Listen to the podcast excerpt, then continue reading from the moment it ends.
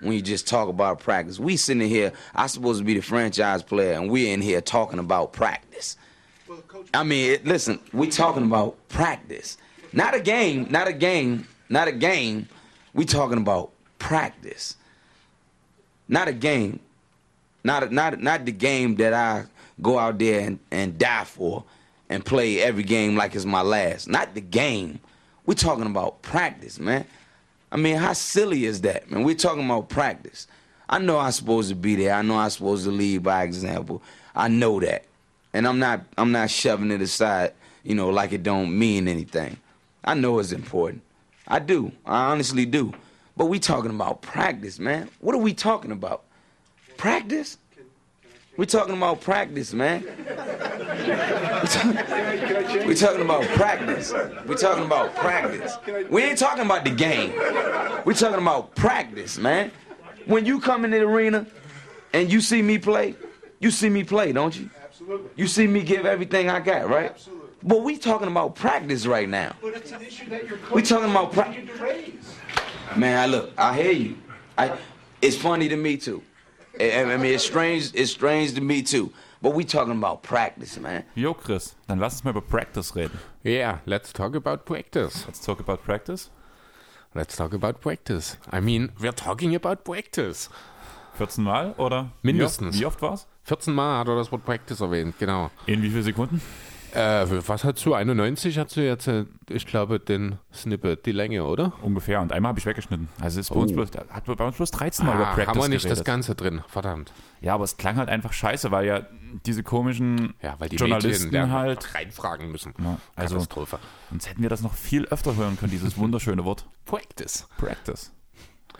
Wobei, ja, mein letztes Practice war ja gar nicht so cool, habe ich dir ja vor uns erzählt. Ja, verstehe ich gar nicht. Wir haben jetzt den großen Lockdown hier in ganz Deutschland ab, wenn ihr den Podcast bek eigentlich bekommt, kann man ja sagen. Da habt ihr noch ein paar Stunden in Freiheit, bevor ihr alle eingesperrt werdet von der bösen, bösen Merkel-Regierung, Bevor wir alle in der roten Zone leben. wo wir alle in der roten Zone leben. Also ich hoffe, ihr habt schon eure Aluhüte alle aufgesetzt, dafür, dass wir hier mit Xavier Naidoo endlich zusammen marschieren gehen können. Ja, also be- ähm, Studien haben ja jetzt auch belegt, Aluhüte schützen vor Corona. Ja, ist gut, ne? Genau, also vor allem also- aber auch für den Chip, ne? Also wenn du immer einen Aluhut aufsetzt, Ja, und Echsenmenschen trauen sich nicht mehr in deine Nähe. ja, weil das spiegelt von der Sonne. Richtig. Aber das wird jetzt im Winter auch beschissen. Wenn die Sonne nicht mehr so weit rauskommt, dann müssen wir uns mehr einfallen lassen. Am best- besten, wir tun uns komplett einhüllen mit Alufolie. Genau, wir machen nicht nur mehr Aluhüte, sondern wir machen Alu-Overalls. So, so hier Regenmäntel aus Alufolie. Genau. Aber da musst du aufpassen, wenn es einmal reißt, brauchst du einen neuen. Ja, das stimmt, aber dafür wird er nicht kalt. Ja, aber dann kommt wieder die böse Regierung, die tut danach extra einbauen, dass die so alle einer Woche reisen und dass du wieder neue kaufen musst. Geplante Obsoleszenz bei, Aber- bei Alu-Ponchos. Man muss ja ehrlich sagen, dass ja viele sagen, die Wirtschaft geht unter. Mit Alu-Sachen würde die Wirtschaft nicht untergehen. Du musst so oft kaufen. Das funktioniert. stimmt, aber ich glaube, Aluminium an sich ist ja jetzt auch so rein herstellungstechnisch, ich glaube, auch nicht ganz hundertprozentig sauber, wenn mich nicht alles täuscht. Würde ich ganz stark bezweifeln, dass das sauber Ja, ist. von daher kann man dann wieder auf anderer Stelle anfangen zu diskutieren. Aber ganz kurz nochmal, bevor wir hier mit der richtigen Folge anfangen. Wir machen uns natürlich über dieses Thema lustig, einfach weil halt die Menschen, die sowas propagieren, halt meistens dumme Menschen sind. Ja. Allerdings gibt es ganz, ganz viele, gerade Bars, Kneipen, Restaurants, Künstler, die gerade echt zu knappern haben mit den Punkten, wie es weitergeht. Und das ist natürlich nicht witzig. Hab da auch ein paar, die ich persönlich kenne, die es betrifft. Und von daher ist das schon ein ernstes Thema, über das wir halt reden müssen.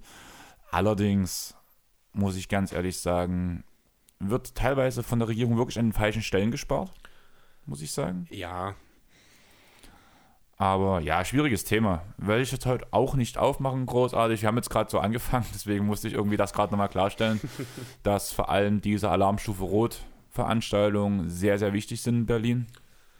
Ja. Und unterstützenswert. Und wer vor allem Einzugsgebiet Berlin ist, geht dort ruhig hin, unterstützt die Künstler dort. ja, vielleicht auch, weil du gerade Berlin sagst, kommt mir gerade in den Sinn, vielleicht schaffen es die Berliner ja auch in Zukunft auf ihre Fetischpartys zu verzichten. Ja. Das Krasse ist, dass es wirklich Berlin, nicht Köln war. Wobei ja Köln eigentlich die Szene dafür ist. ne?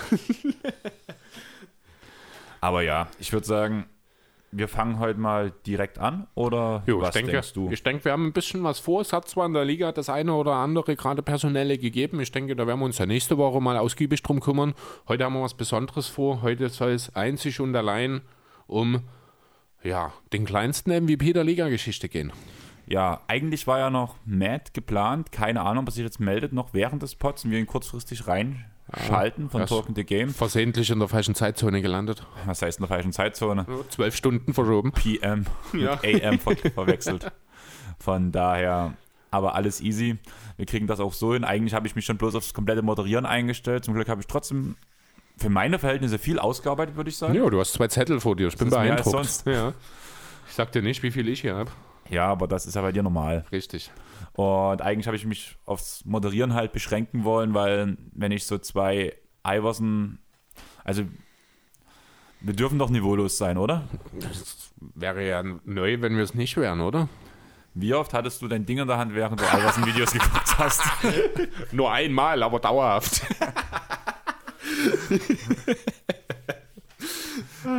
Talking about practice.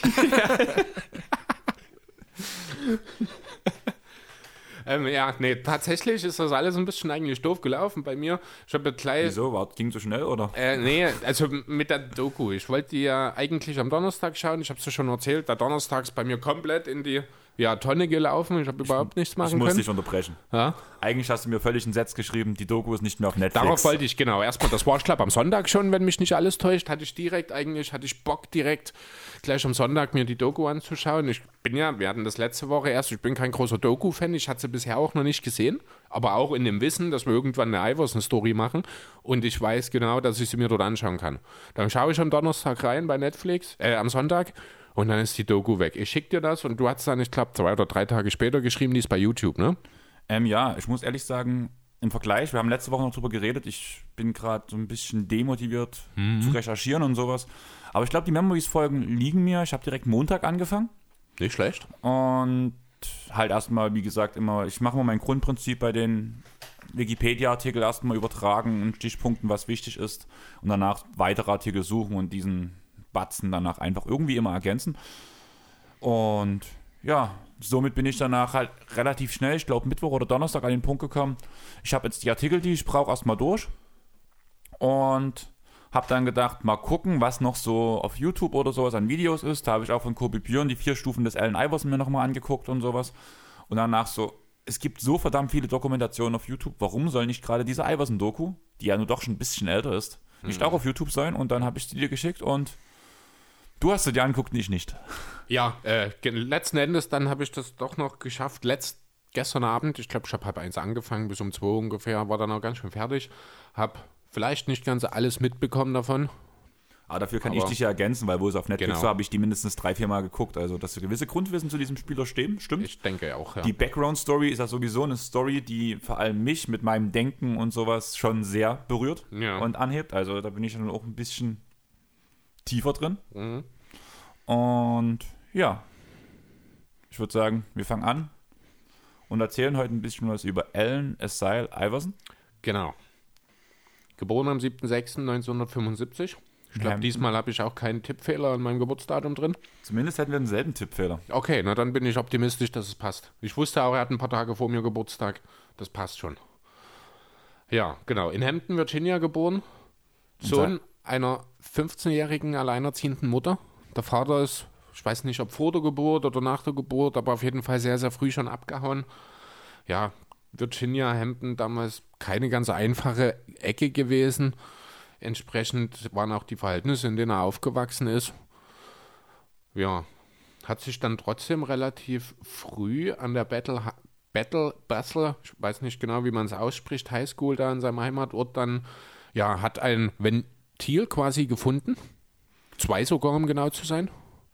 Nämlich den Basketball und den Football. Was ich noch interessant finde, so ein bisschen, so ein bisschen, einen kleinen Punkt, so ein bisschen weiter mit seinem besten Freund. Die Geschichte fand ich auch ganz cool. Weil ich hast du das mitbekommen aus der Doku und so?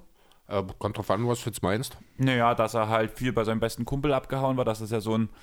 Er ist ja in einem schwarzen Viertel groß geworden, wo auch Rassismus gegen Weiße herrschte, musste man ganz ehrlich sagen. Ja. Und gerade sein bester Freund war aber weiß. Und er hat ihn halt auch als Nigger bezeichnet und halt diesen typischen, also er war halt einer von den Schwarzen mit dabei, obwohl er halt weißer als ich bin. Er ist halt in dem schwarzen Viertel als Weißer aufgewachsen sozusagen. Ne? Das ist, man, man nimmt sich das Ganze dann natürlich an und wenn du da, man braucht auch, muss ich sagen, dann auch ein bisschen Glück, dass die anderen Kids. Kinder ihn annehmen. Ne? Das ist jetzt egal, ob du als Schwarzer in einem weißen Viertel oder als Weißer in einem schwarzen Viertel da reinkommst. Du bist erstmal anders.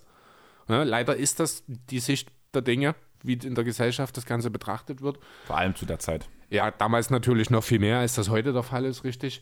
Ähm, ja, ähm, der Name, das war Jamie Rogers, ne? Meinst du den? Oder habe ich jetzt Du bist, glaube ich, falsch. dann war das, ja, ja, Iverson ist ein sehr, sehr beliebter Mensch, Junge gewesen, hatte unheimlich viele Freunde.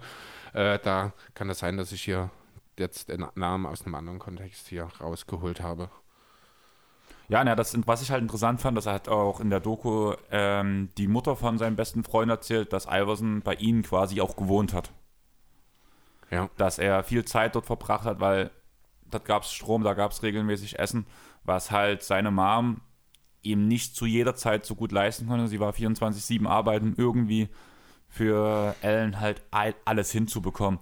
Da fand ich auch diese Geschichte mit dem EU-Turnier total krass. Hast du das gelesen?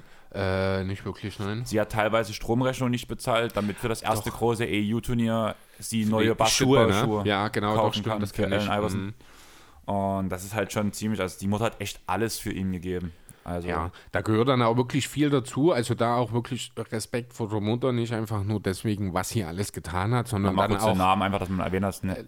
Anne Iverson. Anne Iverson, genau. Äh, einfach, dass sie eben auch dieses Talent von ihrem Sohn gesehen und auch wirklich so, ähm, ja, letztlich bedingungslos gefördert hat. Ne? Viele Leute, die sehen dann halt zwar, ja, mein Sohn ist ganz gut in der einen oder anderen Sache, aber erstmal muss ich sehen, dass wir selber hier über die Runden kommen. Sie hat sich hier, und das ist ein großes Risiko, was man dann geht.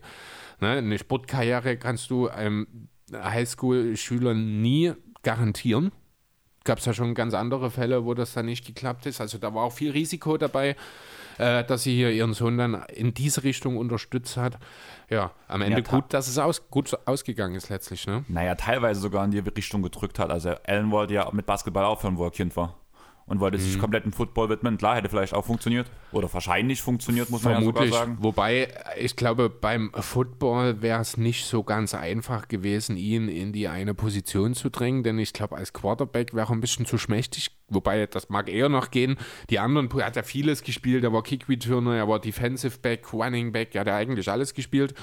Ähm, aber für viele Positionen wäre er dann vielleicht perspektivisch ein bisschen zu schmächtig gewesen. Deswegen war es wohl schon gut, dass er sich am Ende für den Basketball entschieden hat. Naja, die Mutter hat ihn eigentlich wirklich dazu gezwungen. Also Mhm. das habe ich jetzt mehrere Artikel gelesen, wo halt auch mal- einmal im Interview dabei war, dass er halt schon da saß, ja, ich habe keine Lust mehr auf Basketball und pisst mich alles an. Und die Mutter ihn einfach immer und immer wieder hingeschickt hat. Ja. Von daher, Ja, gelohnt hat sich's. Am Ende hat er State Championships in beiden Sportarten mit seiner Highschool gewonnen. Ist sogar Highschool Player of the Year geworden in beiden Sportarten in dem Jahr. Ja, und irgendwann kam dann ein Bruch. ja, man muss halt erstmal sagen, dass die Colleges bei ihm Schlange standen. Der wurde ja von Briefen überschüttet, dass sie den alle haben wollten. Und dann ist so eine scheiß Geschichte passiert. Ähm, ja, also ja, letzten Endes, du sprichst jetzt, ich glaube, schon auf den Bowling-Vorfall an. Ne? Ja. Ich bin noch nicht ganz dort. Ich Ach bin so. da erstmal noch, äh, noch, jetzt muss ich kurz schauen, 93 war der Bowling-Vorfall, da ist er 17 gewesen. Äh, dann ist das noch ein paar Jahre vorher gewesen. Ich glaube, Iverson ist in der achten Klasse gewesen, wenn mich nicht alles täuscht. Da ist äh, sein ja, ich weiß nicht, Michael Freeman ist der Name, ist so ein bisschen wie eine Vaterfigur für Iverson gewesen damals. Ähm, er ist verhaftet worden vor dessen Augen aufgrund von Drogenhandel. Iverson hat das völlig aus der Bahn geworfen. Er hat dann die achte Klasse auch nicht geschafft, weil er viel abwesend war, weil er keinen Bock auf Schule hatte, weil die Noten nicht gestimmt haben. Ähm, ja, also da der erste wirkliche Einschnitt schon, also bevor, vor dem eigentlich, ja, mittlerweile sehr, sehr bekannten Bowling-Vorfall war eben schon so ein bisschen dieser, diese Verhaftung von seiner Vaterfigur, als er 13 war, ähm, wo dann so der erste Bruch in seinem Leben stattgefunden hat. Er hat es dann irgendwie geschafft, sich auch mit Hilfe seiner Mutter wieder einigermaßen in die Bahn zu bringen. Ja, bis dann, du hast schon angesprochen, äh, am Valentinstag 1993 dann dieser fatale Vorfall in einer Bowling-Arena stattgefunden hat. Willst du es auseinandernehmen und ich ergänze das, was dir fehlt? Oder? Ja, gut, also ich muss ehrlich sagen, also ich habe es weder in den Artikeln noch in äh, der Doku so richtig hundertprozentig auseinanderklamüsern können, was jetzt passiert ist, hundertprozentig, wie das Ganze zusammengehört. Letzten Endes ging es darum, äh, er ist mit ein paar Freunden allesamt äh, von seiner Bethel High School, alles schwarze Schüler gewesen, beim Bowling gewesen. Äh, es gab wohl ein bisschen Ärger drumherum, weil die wohl zu laut gewesen sind. Man hat versucht, sie zu beruhigen und aus irgendeinem Grund kam es dann zu einem Schreiduell, sag ich mal, mit einer Gruppe weißer Schüler einer anderen Highschool, Pokorsen oder so ähnlich. Ist eine, ich glaube, auch eine Privatschule gewesen, eine recht ansehnliche, also angesehene, ähm, die eben, ja, ich würde sagen, auch zu 100% weiß war damals. Ich weiß nicht, wie das jetzt ist. Ähm, ja, und da ist halt, da schwingt dann schon so ein bisschen Vorurteile mit. Ne? Und diese Pokossen Highschool-Schüler, die haben dann halt immer mehr provoziert. Es ist dann irgendwann ein großer Poal entstanden letzten Endes. Wer die Bilder dazu gesehen hat, der weiß vielleicht, was ich meine. Ähm, dabei sind auch Leute verletzt worden. Es gibt eine Videoaufnahme, bei der man sieht, dass Iverson, als das Ganze beginnt, die Räumlichkeiten verlässt. Das ist allerdings damals äh, dann entsprechend in den Gerichten nicht mit äh, zugelassen worden. Letzten Endes kam es zu einigen Verhaftungen. Unter anderem ist Iverson zusammen mit drei oder vier seiner Freunde verhaftet worden. Was dort schon als erstes auffällt, es sind nur schwarze, äh, ja, schwarze Schüler letzten Endes verhaftet worden. Ähm, die äh, anderen von der Pocosin High School, denen ist überhaupt nichts in der Folge passiert. Also zumindest habe ich nichts dazu gefunden. Die sind da, ja, einfach wieder heimgegangen, mal ganz doof gesagt. Ja. Und dann sollte das Ganze auch verhandelt werden. Aber da der gute Iverson noch keine 18 war, hat man es irgendwie geschafft, acht Monate lang zu warten mit der Verhandlung, dass man ihn dann im Rahmen des Erwachsenenrechts verurteilen kann. Das ist halt so eine Phase. Man muss halt wirklich sagen, weißen Viertel, größtenteils weiße Menschen in der Bowlingbahn, vor allem die Ja. Geschäftsführer und alles drumherum, weiße Polizisten, ein weißes Gericht, weiße Geschworene und alle rassistisch. Ja, genau. Also man wollte hier ganz klar ein Exempel an ihm statuieren. Man hat dafür auch, so wie ich das rausgelesen habe, ein Gesetz genutzt, das eigentlich fast gar nicht, also wirklich nur ganz, ganz selten genutzt wird. Ähm, da geht es wohl darum in diesem Gesetz, dass es eigentlich äh, als für den Kampf gegen das Lynchen, gegen die Lynchmobs äh, ursprünglich mal verabschiedet wurden. Letzten Endes ist so, zumindest habe ich so rausgelesen, wenn ich da falsch liege, kannst gerne du oder wenn unsere Hörer das hören, mich dann auch gerne korrigieren. Da geht es wohl darum, letzten Endes, ich habe das so ein bisschen sinnbildlich mit Rudelbildung beim Fußball verglichen. Er ist quasi letzten Endes mit als einer der Verantwortlichen herangezogen worden dafür, dass dieses, dieser Brawl quasi entstanden ist. Dadurch gab es Verletzungen und er ist als Verursacher dessen quasi verurteilt worden. Parallel gab es wohl auch einige Zeugenaussagen, die versucht haben, sage ich mal an der Stelle, ihm das in die Schuhe zu schieben. Dieses Video, was ich schon angesprochen habe, spricht da natürlich dagegen. Letzten Endes, äh, ja, war das aber eben nicht ausreichend, wurde nicht zugelassen, weswegen Ich wollte gerade sagen, es, war nicht zu, es wurde nicht zugelassen. Es wurde Genau. einfach als Beweisstück, ein Beweisstück, wo man klar sieht, die Leute gehen gerade aufeinander zu, AI checkt, was los ist und und verschwindet. verschwindet. ja. Und das wird nicht zugelassen. Das ist, das ist so eine Farce einfach bloß, dass das passiert. Und im Endeffekt tun auch irgendwelche Trottel sagen, weil sie niemanden anders ja, weil er der Einzige kannten. war, den man halt kannte, richtig. Genau. Wurde dann gesagt, ja, AI war das. Ja, AI war das. Ja, AI war das. Das wird, ist noch so ein Punkt, was er noch ganz oft in seinem Leben erfahren wird, Mhm. dass er an gewissen Sachen schuld ist. Ob nun selbst verschuldet oder nicht, ist mal dahingestellt. Aber ihr werdet noch heute, während ihr den hört, in, den nächsten, in der nächsten guten Stunde, sehr oft hören, dass AI irgendwas verbrochen hat, obwohl er eigentlich bloß er selbst ist. Ja, genau.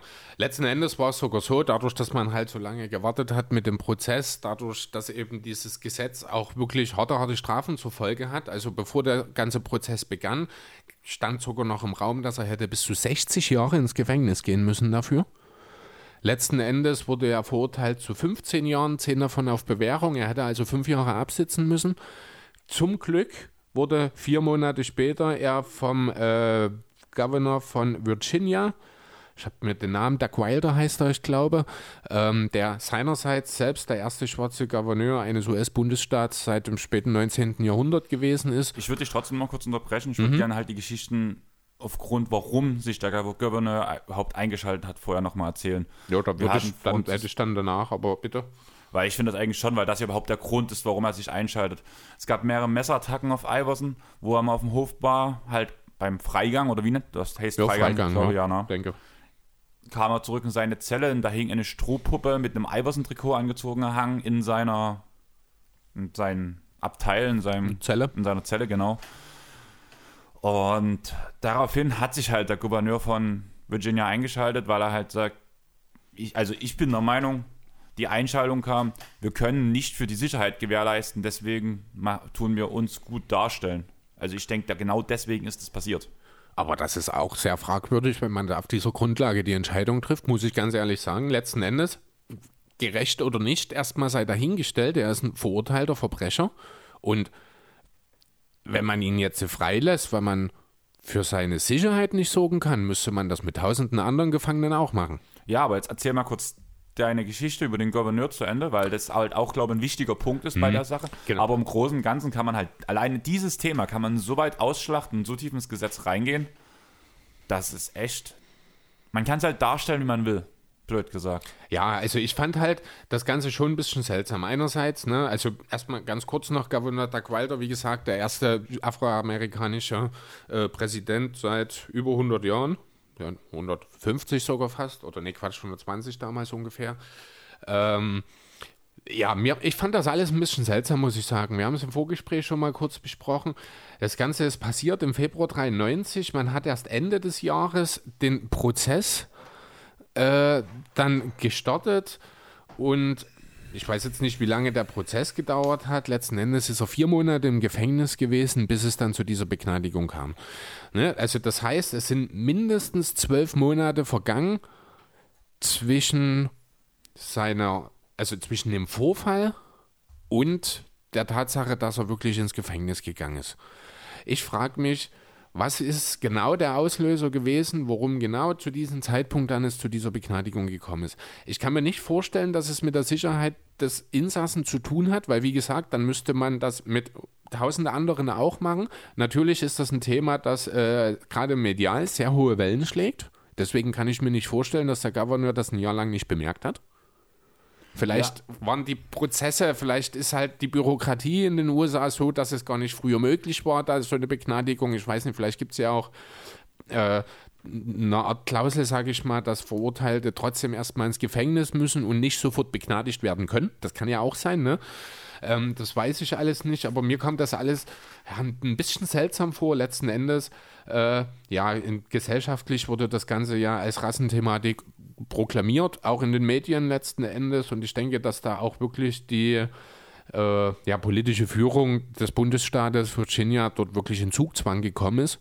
Dass hauptsächlich das die Ursache war, dass man ihn begnadigt hat und man natürlich versucht, sich selbst dann natürlich, wie du gesagt hast, in einem möglichst guten Licht dastehen zu lassen. Ja, aber wie du gerade sagst, dieser Zugzwang aufgrund der ganzen Rassenproblematik dort in dem Fall.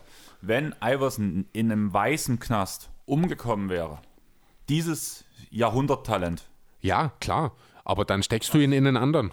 Verstehst ja, aber du? das wäre noch krasser gewesen. Und aufgrund der ganzen Sache, dass ja auch das Beweismittel, es hat doch mittlerweile jeder gewusst, dass es dieses Video gibt, dass AI die Bowlingbahn verlässt vorher. Ja, natürlich. Das ist gar- mir, mir geht es um den Zeitler. Mir, ich finde das sehr, sehr seltsam, dass das überhaupt so weit gekommen ist. Ja, es ist, es ist schlimm, dass es Ja, überhaupt so weit ja. gekommen ist, aber gerade diese Drohung sehe ich dann als den letzten Auslösepunkt, der Tropfen auf dem heißen Stein, warum es so weit gekommen ist. Weil die Angst davor hatten, was passiert, wenn dieser schwarze Star in unserem weißen Knast umkommt. Und genau das ist der Punkt. Das darf nicht, also Entschuldigung, ne, das ist, ähm, das darf aber nicht der Punkt dafür sein. Ne? Natürlich muss man die Sicherheit der Insassen gewährleisten, ohne Frage. Aber wenn, dann hätte man sich doch vielmehr die Frage stellen müssen von Anfang an, was hat er in genau diesem Gefängnis zu suchen? Ne? Und wenn seine Sicherheit dort nicht gewährleistet werden kann, dann muss er in ein anderes Gefängnis. Dann kann man ihn nicht deswegen begnadigen. Auf jeden Fall gebe ich dir recht, aber wie gesagt, das war für mich der Punkt, wo ich sage, es wurde bestimmt schon drüber geredet. Was machen wir nun? Wir gehen mit der Sache um. Dann kamen diese Sachen und das war, der, das war der Tropfen auf dem heißen Stein, wo er dann sagt, wir müssen jetzt reagieren. wo, weil uns einfach keine Zeit mehr bleibt. Und deswegen gehen wir jetzt den Punkt durch, über den wir eh sowieso schon die ganze Zeit nachdenken, ob wir es machen. Wir ziehen es jetzt einfach durch. Ich Ja. denke, das war halt so der Auslöser. Mag sein. Also wie gesagt, also ich finde die ganze Sache ein bisschen suspekt, wie das gelaufen Also ohne Frage, wie das gelaufen ist. Sowieso auch im Nachgang dann. Ähm, ja, letzten Endes, was man aus dieser ganzen Sache letztlich hauptsächlich mitnehmen kann. Und das ist eine Sache, die leider in den letzten Monaten auch äh, immer wieder vermehrt auch noch aktuell ist leider. Kurze Frage, hast du es in Pittsburgh mitbekommen? Nee, Nächste Polizeiattacke auf dem schwarzen Menschen. jetzt diese Woche? Ja, Ach du meine ich glaube. Montag oder Dienstag. Oh Hatte ich auch was Gott. gepostet. Auch auf dem Airball-Podcast sogar. Das habe ich nicht mitgekriegt. Ähm, da habe ich danach, also ich habe halt diesen Artikel halt von, also Pittsburgh kommt ja Anti-Flag her. Und die haben halt so ein Banner halt gepostet, wo ich wo halt auch alle wichtigen Daten drin standen. Das hatte ich dann halt auch bei uns auf dem Airball Podcast gepostet. Im Hintergrund das Lied von Anti-Flag, Fuck Police Brutality. Weil zumindest mit dem Lied, mit dieser Aussage wirst du dich auch identifizieren klar. können. Von daher, weil da, wär, da werden wir diesmal politisch nicht so weit auseinandergehen. Aber diese Aussage ist einfach mal treffend und ja, weil es Ja. gerade passt auf deine Aussage. Genau. Ja, gut. Das hat natürlich äh, letzten Endes vier Monate Gefängnis. Natürlich auch sehr, sehr große, auch wenn er im Endeffekt begnadigt wurde, Einfluss auf seine weitere Karriere gehabt. Ne? Er musste äh, die Schule wechseln dann im Endeffekt. Er hat seinen Highschool-Abschluss nicht mehr an der Bessler High School gemacht, sondern musste zu einer äh, Schule für ja, At-Risk-Students nennt sich das, also für risikobehaftete Schüler, für Problemschüler sozusagen, musste er dann die Schule wie Richard Milton High School. Ähm, ja, dort hat er dann seinen Abschluss noch nachgeholt.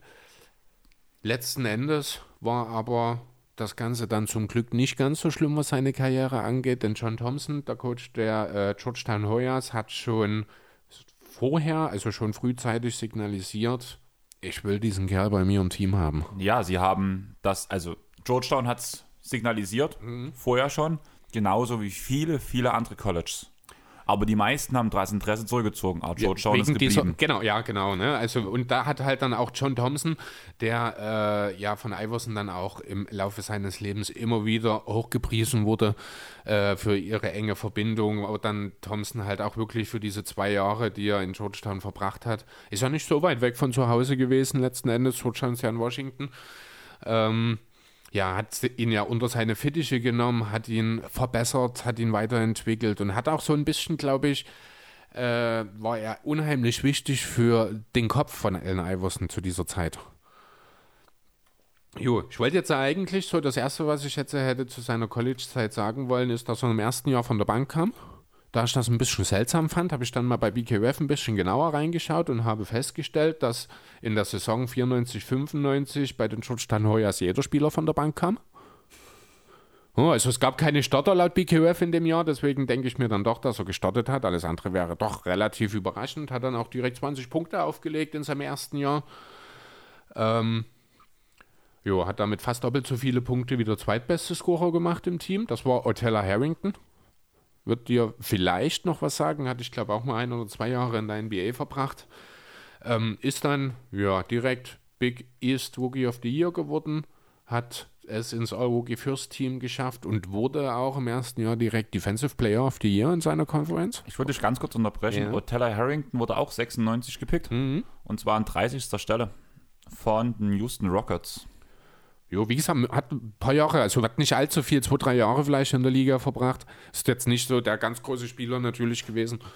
Vielleicht hat er auch mehr in kleiner Rolle länger gespielt, weiß ich nicht genau. Hast du es vor dir gerade? Die Draft-Sache hatte ich gerade. Ähm ich gucke gleich, red weiter. Äh, jo, genau. Und das hat er natürlich auch direkt sich in Form von Erfolg für seine Hoyas auch ausgewirkt. Man hat es in Sweet 16 geschafft, ist dort dann gegen die North Carolina Tar Heels gescheitert.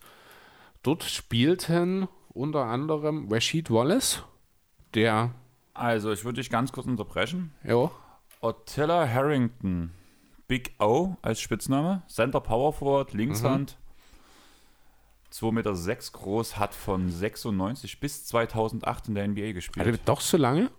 In Vancouver war er zum Beispiel. Eine Saison hat er mal verletzungsbedingt ausgesetzt. Drei Jahre Houston, dann Vancouver. Drei Jahre. Da ist halt diese eine ausgesetzte Saison dabei. Danach eins, zwei, drei, vier Jahre bei den Knicks. von 2004 bis Ja. 2008, ah nee, von bis 2006 in Chicago und danach hat er 2008 seine Karriere in Charlotte beendet. Okay. Aber er hat wahrscheinlich nur Rollenspieler 10, 15 Minuten oder sowas, ne? Ein Großteil, also er hat ähm, für Vancouver in der Saison 1999, 2000 hat er tatsächlich mal 32 Minuten pro Spiel gespielt. Okay. Sieh an. mit 13,1 Punkten pro Spiel. Mhm. Die Saison darauf hat er ach, also in Vancouver hat er seine, hat er seine große Was, hat, was hat er denn als. Karriereschnitt an Minuten stehen? Bevor wir Als das jetzt endlos hat ausweiten. 19,6. Das ist doch mehr, als ich dachte. Okay. Aber das kommt halt wirklich durch die Vancouver ja, durch die frühen Jahre, das ist normal. Mhm. 32 Minuten, 24 Minuten, 28 Minuten. Okay. Alles andere bewegt sich so in dem 15er-Bereich, wie du schon gesagt Ja. hast. So ein paar Ausreißer, wie zum Beispiel bei den Knicks, mal 25 Minuten sind immer mal mit dabei. Und zum Karriereausklang danach halt so von 11 bis 7 Minuten so im Schnitt. Die Normal letzten dann. vier Jahre. Genau. Okay, gut. Kommen wir wieder zurück zu Iverson und den Hoyas im ersten Jahr. Wollen wir, wollen wir mal eine Memories-Folge über Attila Harrington machen? Bitte unbedingt. äh, ja, genau. Also dort, wie gesagt, Sweet 16 gegen die Tar Heels rausgeflogen letzten Endes. Äh, bei den Tar Heels damals haben niemand Geringeres als Rashid Wallace gespielt, der ewig bekannte Jeff McInnes und eines seiner späteren Teamkollegen Jerry Stackhouse. Der ja, ich glaube, ein Jahr vor Iverson äh, im Draft von den Sixers gepickt wurde. Ja, also ist dann schon mal sehr, sehr gut ins College, ge- wie gesagt, also gestartet, hat sein Team deutlich verbessert, hat jede Menge individuelle Awards abgeräumt, hat im zweiten Jahr das Ganze nochmal ein bisschen verbessert sozusagen, ist dann äh, Big East Champion geworden mit seinen Hoyas, hat sie nochmal eine Runde weiter bis ins Elite Eight geführt. Dort allerdings dann gegen die äh, Massachusetts Uni äh, University of Massachusetts, gegen die UMass Minutemen äh, rausgeflogen, dort eben im Elite Eight, sprich im Viertelfinale. Diese wiederum wurden angeführt von Marcus Camby, der, wenn mich nicht alles täuscht, direkt hinter Iverson, der zweite Pick war 97. Ne, 96, Quatsch Ja. äh, der damals mit 20 Punkten und 8 Rebounds äh, ja, seine Minutemen angeführt hat. Iverson ist ins First Team All-American gewählt worden. Er wurde zum zweiten Mal in Folge Defensive Player of the Year in der Big East äh, Division oder Conference. Division heißt das, ich glaube, ne? Ähm, jo. Hat sich dann entschieden, sich für die Draft anzumelden und ist damit der erste Hoya, der unter dem Coach John Thompson frühzeitig Georgetown verlässt, um in die NBA zu gehen. Hab ich, war ich überrascht damals. Spricht jetzt nicht unbedingt für das Basketballprogramm der Hoyas, würde ich behaupten wollen. Beziehungsweise andersrum vielleicht auch spricht es für John Thompson, der seine, ja, seine Kinder unter seine Fittiche nimmt und nicht und Gehen lässt. ja, nicht gehen lässt, genau. Äh, bei Iverson war es aber natürlich genau andersrum. Da gibt es ja auch äh, sehr wichtige private Gründe, warum er sich dafür entschieden hat. Deswegen hat Thompson ihn auch da von Anfang an unterstützt. Äh, ich weiß nicht mehr, ich glaube, die Schwester oder die Nichte, auf jeden Fall gab es einen schwierigen Krankheitsfall in der Familie, der mit hohen äh, Behandlungskosten verbunden ist. Und Iverson, der seine Familie immer an erste Stelle setzt, der gar nicht unbedingt hätte in die NBA schon gehen wollen. Er wäre gerne unter Thompson geblieben und hätte weiter für die Hoyas gespielt. Aber er musste dort für seine Familie einfach die richtige Entscheidung treffen, Geld verdienen, um eben diese Behandlung seines Familienmitglieds zu finanzieren. Deswegen hat er sich für die NBA entschieden, hat sich zum Draft angemeldet und verließ damit die Hoyas als äh, Topscorer der äh, Uni-Geschichte mit 23 Punkten pro Spiel im Schnitt. Und in was für einen Draft ist er gelandet? In einem ziemlich geilen Draft, muss ich sagen. Ist es der beste Draft der NBA-Geschichte? Nee. Wobei, ah, das, ah, das ist so diese ewige Frage, ist es der 96er, ist es der 2003er? Ich glaube, einen anderen muss man nicht in Betracht ziehen, ne? Puh. Ray Allen, Camby, Iverson, Nash, Kobe. Ich habe gerade offen. Ich tue jetzt einmal bloß mal die mir großen bekannten Namen, weil ich ja nicht so der Geschichtsexperte bin. Wissen wir ja alle. Allen Iverson an 1, an 3, Sharif Abdur Rahim. Ja, da gehst du schon, da verlierst du schon. Also da muss man schon mal äh, dazu sagen, Camby, der, ich weiß gar nicht genau, sogar mal Defensive Player of the Year geworden ist, den kann man hier schon durchaus auch nennen. Das war ein sehr, sehr äh, einflussreicher Spieler in seiner Prime in der Liga. Marbury, Allen, Antoine Walker, Kobe, Peja Stojakovic, Steve Nash, Jermaine O'Neal. Tony Delk. Hier, Derek Fischer. ich kann den Namen schon wieder nicht aussprechen. Position 20 von Stephen, Zitrunas Ilgauskas. genau. Derek Fischer. Ottila Harring Harrington dürfen wir nicht vergessen. Genau, ne? ich gucke Also, auch gerade. Jeff McGinnis. Der kommt auch irgendwie in jeder Memories-Folge, fällt der Name Jeff McGinnis. Ich weiß auch nicht warum. Ich glaube, bei Carter war er in irgendeinem Trade mit involviert, wenn mich nicht alles täuscht. So, Malik Rose an 44 noch. Unberechtigt, unberecht, äh, berücksichtigte Spieler, Ben Waters. Ja, siehst du. Hm, hab ich für uns auch raus. Mhm. Das erste Mal durch die Tabelle war so. Und wir dürfen ja nicht natürlich meine Los Angeles Clippers, weil die ja immer so gut draften mit Lorenzen Wright. Oh, den habe ich eine Zeit lang sogar ziemlich cool gefunden damals. Ich glaube, ich habe den bei 2K oder ich glaube, damals war es nach NBA Live sogar, als ich gezockt habe, hatte ich den mal in meinem Team. Unheimlich langsamer Kerl, aber ein ganz brauchbarer, ja, Defensivcenter. Äh, welchen Namen ich hier in dem Draft auch Mal ganz gelesen kurz, habe. warte mal ganz kurz. Weißt du, dass der tot ist? Lorenzen Wright? Oh, kann sein. Also ich lese mal ganz kurz den kurzen Artikel dazu vor, weil es nicht so viel steht. Also es steht halt so vier, fünf Zeilen über seine NBA-Karriere und vier, fünf Zeilen über seinen Tod. Okay. Steht auf Wikipedia. Wright verschwand am 18. Juli 2010 mit einem großen Geldbetrag spurlos. Am 22. Juli wurde er von seiner Familie als vermisst gemeldet. Ein letztes Lebenszeichen ging am 19. Juli in der Notrufzentrale ein. Dieses sendete Wright von seinem Handy, ohne etwas zu sagen, ehe die Leitung nach zehn Schüssen abbricht. Er soll vorher zwei Autos an einen Mann verkauft haben, der Kontakte zum Drogenring in Memphis haben sollte und Verdächtiger in sechs Mordfällen war. Wrights Leiche wurde am 28. Juli in einem Wald in der Nähe von Memphis gefunden. Der Tod Wrights ist bis heute nicht vollständig aufgeklärt worden. Man geht jedoch davon von einem Mord aus. Auch das genaue Datum des Todes ist nicht bekannt. Wright hinterließ sechs Kinder. Wow, krass. Ziemlich heftige Geschichte, also wo ich Ja. gerade bloß so gelesen hatte. Ja, ein schönes Beispiel dafür, dass halt auch eine NBA-Karriere nicht davor schützt, am Ende doch abzustürzen. Ja. Wahnsinn, traurig eigentlich, eine sehr traurige Geschichte, aber Mhm. Puh, nee, also so genau wusste ich das auf jeden Fall nicht. Okay, gut, dann sind wir eigentlich sind wir schon in der NBA. So, da hast du noch was zu seiner College-Zeit?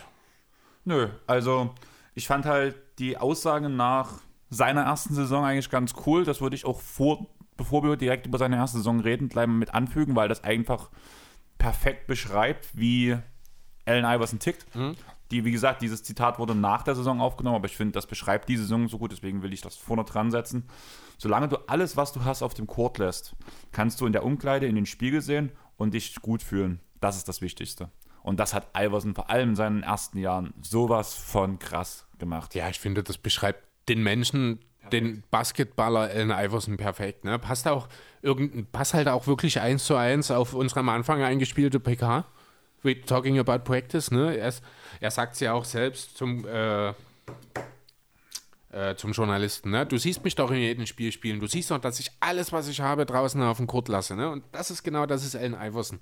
Ne? Da brauchst du dir auch, und ich glaube, Thompson hat das, äh, entweder Thompson oder Larry Brown hat das auch in der Dokumentation gesagt, wenn du das weißt über ihn, dann lässt du ihn halt auch vielleicht außerhalb der Spiele ein kleines bisschen mehr Freiraum, weil du genau weißt, wenn es wieder drauf ankommt, dann ist der zu 100% für dich da und dann kannst du dich einfach voll auf ihn verlassen.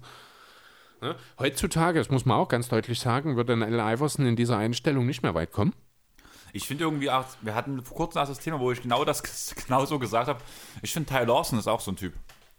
Der hat auch immer Ja. so, so ein Eigenbrötler, hat immer sein Ding gemacht, solange man ihn von der Leine gelassen hat, hat er auch gut funktioniert, muss man ganz ehrlich sagen. Hat wo er in Denver, genau. die Minuten gegeben hat, aber wo es danach so ein bisschen, blöde gesagt, die Neuzeit in der NBA anfing, so wie die ganzen Profis, dieses Professionelle, was jetzt was ja in, vor allem in den letzten Jahren seit 2003, Ja, so die letzten 10, 20 Jahre halt. Genau, wo sich das immer mehr ein, Ja. eingebürgert hat, blöd gesagt. Das sind halt solche Menschen oder solche Spieler wie Lawson, wie Iverson. Ähm, wen kann man noch nehmen? Nehmen Randolph vielleicht kann man noch so ein bisschen nehmen, dass die immer mehr aufgrund der fehlenden Professionalität immer mehr nach hinten gerutscht sind. Ja, gut, würde ich jetzt, äh, du meinst Zach Wendolf, ne? Genau. Der hat ja nur gerade in seinen höheren Jahren eine komplette Kehrtwende gemacht und sich zum Musterprofi und überragenden Ja, Veteran aber so mit entwickelt. normalen, er, muss, er musste diese Entwicklung nehmen, weil er ja trotzdem ein paar Jahre danach immer weiter zurückgestuft wurde aufgrund seines Charakters. Der hat halt die, hat halt Ja, die Kurve hat gekriegt aber, dann. genau, das meine ich ja. Er hat ja letztlich mit Mitte 30 noch äh, extrem wichtige Starterminuten für die Quitting Quiet Grizzlies gespielt. Genau. Aber mir ging es halt darum, so, perfek- das sind für mich so die perfekten Beispiele, Mhm. Ja. muss ich sagen. Ich weiß nicht, ob dir jetzt direkt noch welche einfallen. Nicht wirklich. kannst Also so das die klassischen irgendwie, äh, ja, irgendwie denke ich dabei immer noch automatisch an J.R. Smith. Ja. Ne, irgendwie passt das auch dort Waiters. rein. Waiters, ja. Ähm, ja, aber Morris. Und Morris. Und, ähm, ja, gut, okay. Kommen wir wieder zurück, würde ich sagen, zu Iverson. Ne? Also der First Overall Pick natürlich im Draft 1996 gewesen. Ist damit nach Philadelphia gegangen. Die Sixers hatten ein richtiges Kackteam, haben 18 Siege und 64 Niederlagen im Vorjahr geholt und mit Iverson sollte alles besser werden. Ja, am Ende hat man vier Siege mehr geholt und 60 Spiele verloren. Es wurde also noch nicht so richtig viel besser, aber der gute Iverson, der hat schon die einen oder anderen Rekord gebrochen. Hat direkt bei seinem Debüt erstmal wunderbare 30 und 6 bei 12 von 19 aus dem Feld aufgelegt gegen die Bucks. Verloren haben sie trotzdem. Das hat ein bisschen was von Michael Carter Williams, oder? Äh, nee, Michael Carter Williams hat ja fast ein Triple-Double mit Steals aufgelegt. Also da ist, Michael, muss man ganz fairerweise muss man sagen, Michael Carter Williams hat in seinem NBA-Debüt in einem ganz anderen äh, Sphären gelebt als alle anderen Spieler vor ihm. Dummerweise hat sein Peak halt nur ein Spiel angehalten. Ach komm, so schlecht waren danach die Folgespiele auch nicht. Also, Ja, das ganze Rookie-Saison war nicht schlecht, aber er war halt ähm, der durchschnittliche Spieler in einem unterdurchschnittlichen Team. Deswegen ist er auch nur Rookie of the Year geworden, weil sein Jahrgang auch sehr schlecht war, das muss man auch schon dazu Ja. sagen. ich fand das gerade ganz lustig, den Vergleich, weil halt auch die Sixers-Verbindung da besteht und Jo. man muss es ja mal, an, man muss es ja mal erwähnen. Ne? Genau. Jo, dann so der erste wirklich große Meilenstein, wo man dann so sagt, jetzt ist er angekommen, jetzt ist Allen Iverson, trotz dessen, dass er noch in seiner ersten Saison ist, der Next Big Thing in der NBA, der nächste Jordan. Das war am 12.03.1997 gegen, ja, eben MJ und die Bulls. Iverson hat 37 Punkte aufgelegt, hat überragende Quoten, also gerade für seine Verhältnisse, 5 von 8 Dreiern, 15 von 23 aus dem Feld und eben dieser eine legendäre Crossover gegen Michael Jordan, der wahrscheinlich in den drei Wochen danach ungefähr eine halbe Million Mal auf jeden einzelnen TV-Sender und auf jeden YouTube-Kanal gezeigt wurde. Ja, alle haben drüber geredet, jetzt ist er da. Jetzt, das ist the next big thing und ja, letzten Endes hat er ja auch alle bestätigt. Hat dann später in der Saison noch einen anderen Rookie-Rekord äh, gebrochen, nämlich den von Will Chamberlain, der seinerzeit mal drei Spiele in Folge 40 plus aufgelegt hat. Iverson hat fünf draus gemacht, hat dabei auch noch ein 50-Punkte-Spiel abgeliefert und zwar ist das alles gewesen Mitte April 97, fünf Spiele in Folge. 44 Punkte, 40 Punkte, 44 Punkte, 50 Punkte gegen Cleveland und äh, der letzte aus dem Streak, dann der fünfte, war nochmal 40 gegen die Washington, damals noch Bullets. Äh, dazu das Spiel gegen die Cavs. Damals ist er der zweitjüngste Spieler gewesen, der äh, mindestens 50 Punkte aufgelegt hat. Er war damals 21 Tage, 309 Tage, 21 Jahre und 309 Tage alt. Jüngster Spieler damals war Wick Barry, 1965, war 21 Tage, 261 Tage alt. Nach Iverson haben es noch zwei geschafft, diese Marke jünger zu erreichen, nämlich LeBron James, der war 20 Jahre und 80 Tage alt. Und ja, Best Point Guard of all time, Brandon Jennings, der in seiner Rookie-Saison einmal für die Bucks 55 aufgelegt hat und damit mit 20 Tagen und 52, 20 Jahren und 52 Tagen äh, immer noch der jüngste Spieler der NBA-Geschichte ist, der 50 Punkte aufgelegt hat. Vielleicht kann ja Luca im Saisonverlauf noch was daran machen. Ich glaube, er ist noch im Play dafür. Wobei, nee, er ist ja schon 20, oder? Oder ist er noch 19? Ich guck. Kümmer dich um, kümmer dich um dein Idol. So, wo sind wir denn jetzt hier? Genau, ach so, genau, hier. Ja, Iverson ist natürlich dann am Ende Rookie of the Year geworden, hat in seiner Rookie-Saison 23,5 Punkte aufgelegt, 7,5 Assists, 4 Rebounds, 2,1 Steals. Will Damit ich dann enttäuschen, Lukas 21. ist sogar schon 21. Ne? Dann wird Brandon Jennings den Rekord wohl noch eine Weile äh, für sich in Anspruch nehmen.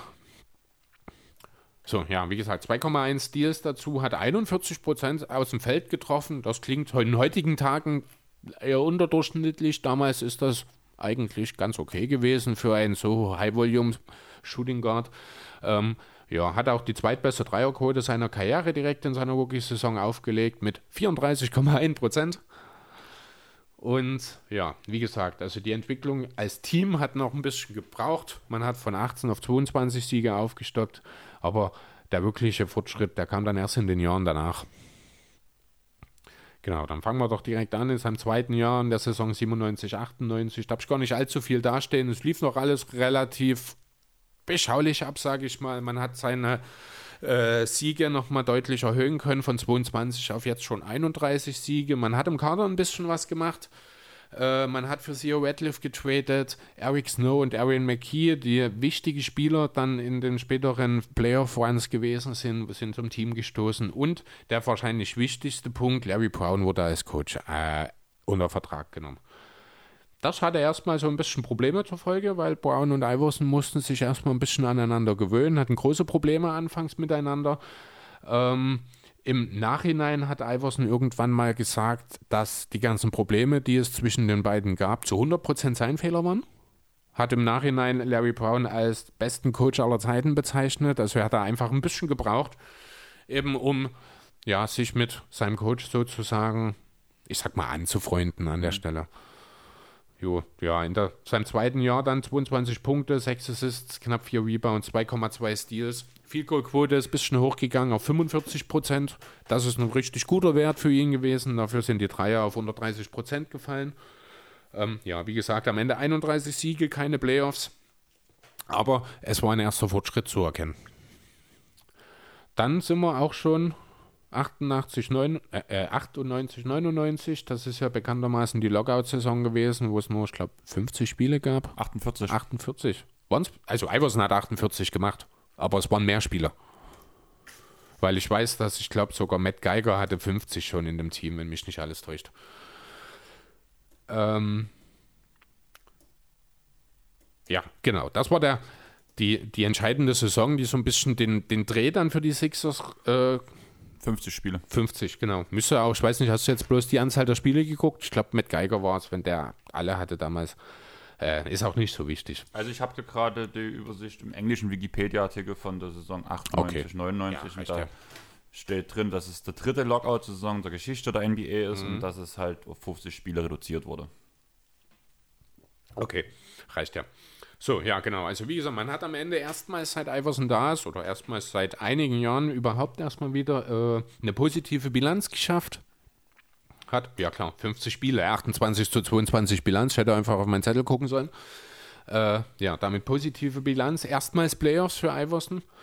Ähm, er selbst war dafür natürlich hauptverantwortlich, hat knapp 27 Punkte aufgelegt, knapp 5 Rebounds, 4,5 Assists und ja, weiter 41% Field Goal. Das ist halt so die Range, in der er sich bewegt, aber Und hat damit auch den Scoring-Titel der gesamten Liga abgegriffen. ist das in der Saison schon der Fall gewesen? Ja, zumindest laut Box. Warte. Ja, stimmt. 98, 99 mit seinen 26,8 ist er Topscorer der Liga gewesen. Hat in dieser Saison auch erstmals die Liga in Minuten pro Spiel angeführt mit 41,5. Das finde ich allgemein krass. Ein Ja, Karriereschnitt von 41 Minuten. Das ist so abnormal. Ja, er hat in sieben Jahren, in sieben seiner Jahre hat er die NBA in Minuten pro Spiel angeführt. Und da sind zwei Jahre dabei, drei Jahre dabei, da hat er 40,8, 42 und 42,3 Minuten gespielt. Da gab es noch wahrscheinlich Kobe, der mehr Minuten gespielt hat. Allgemein elf Jahre über 40 Minuten. Das ist Wahnsinn. Das kannst du heutzutage, kannst du dir das gar nicht mehr vorstellen. Überleg mal, was Jannis machen würde. Der bräuchte für diese Minuten wahrscheinlich zwei zweimal so viele Jahre. Wahnsinn.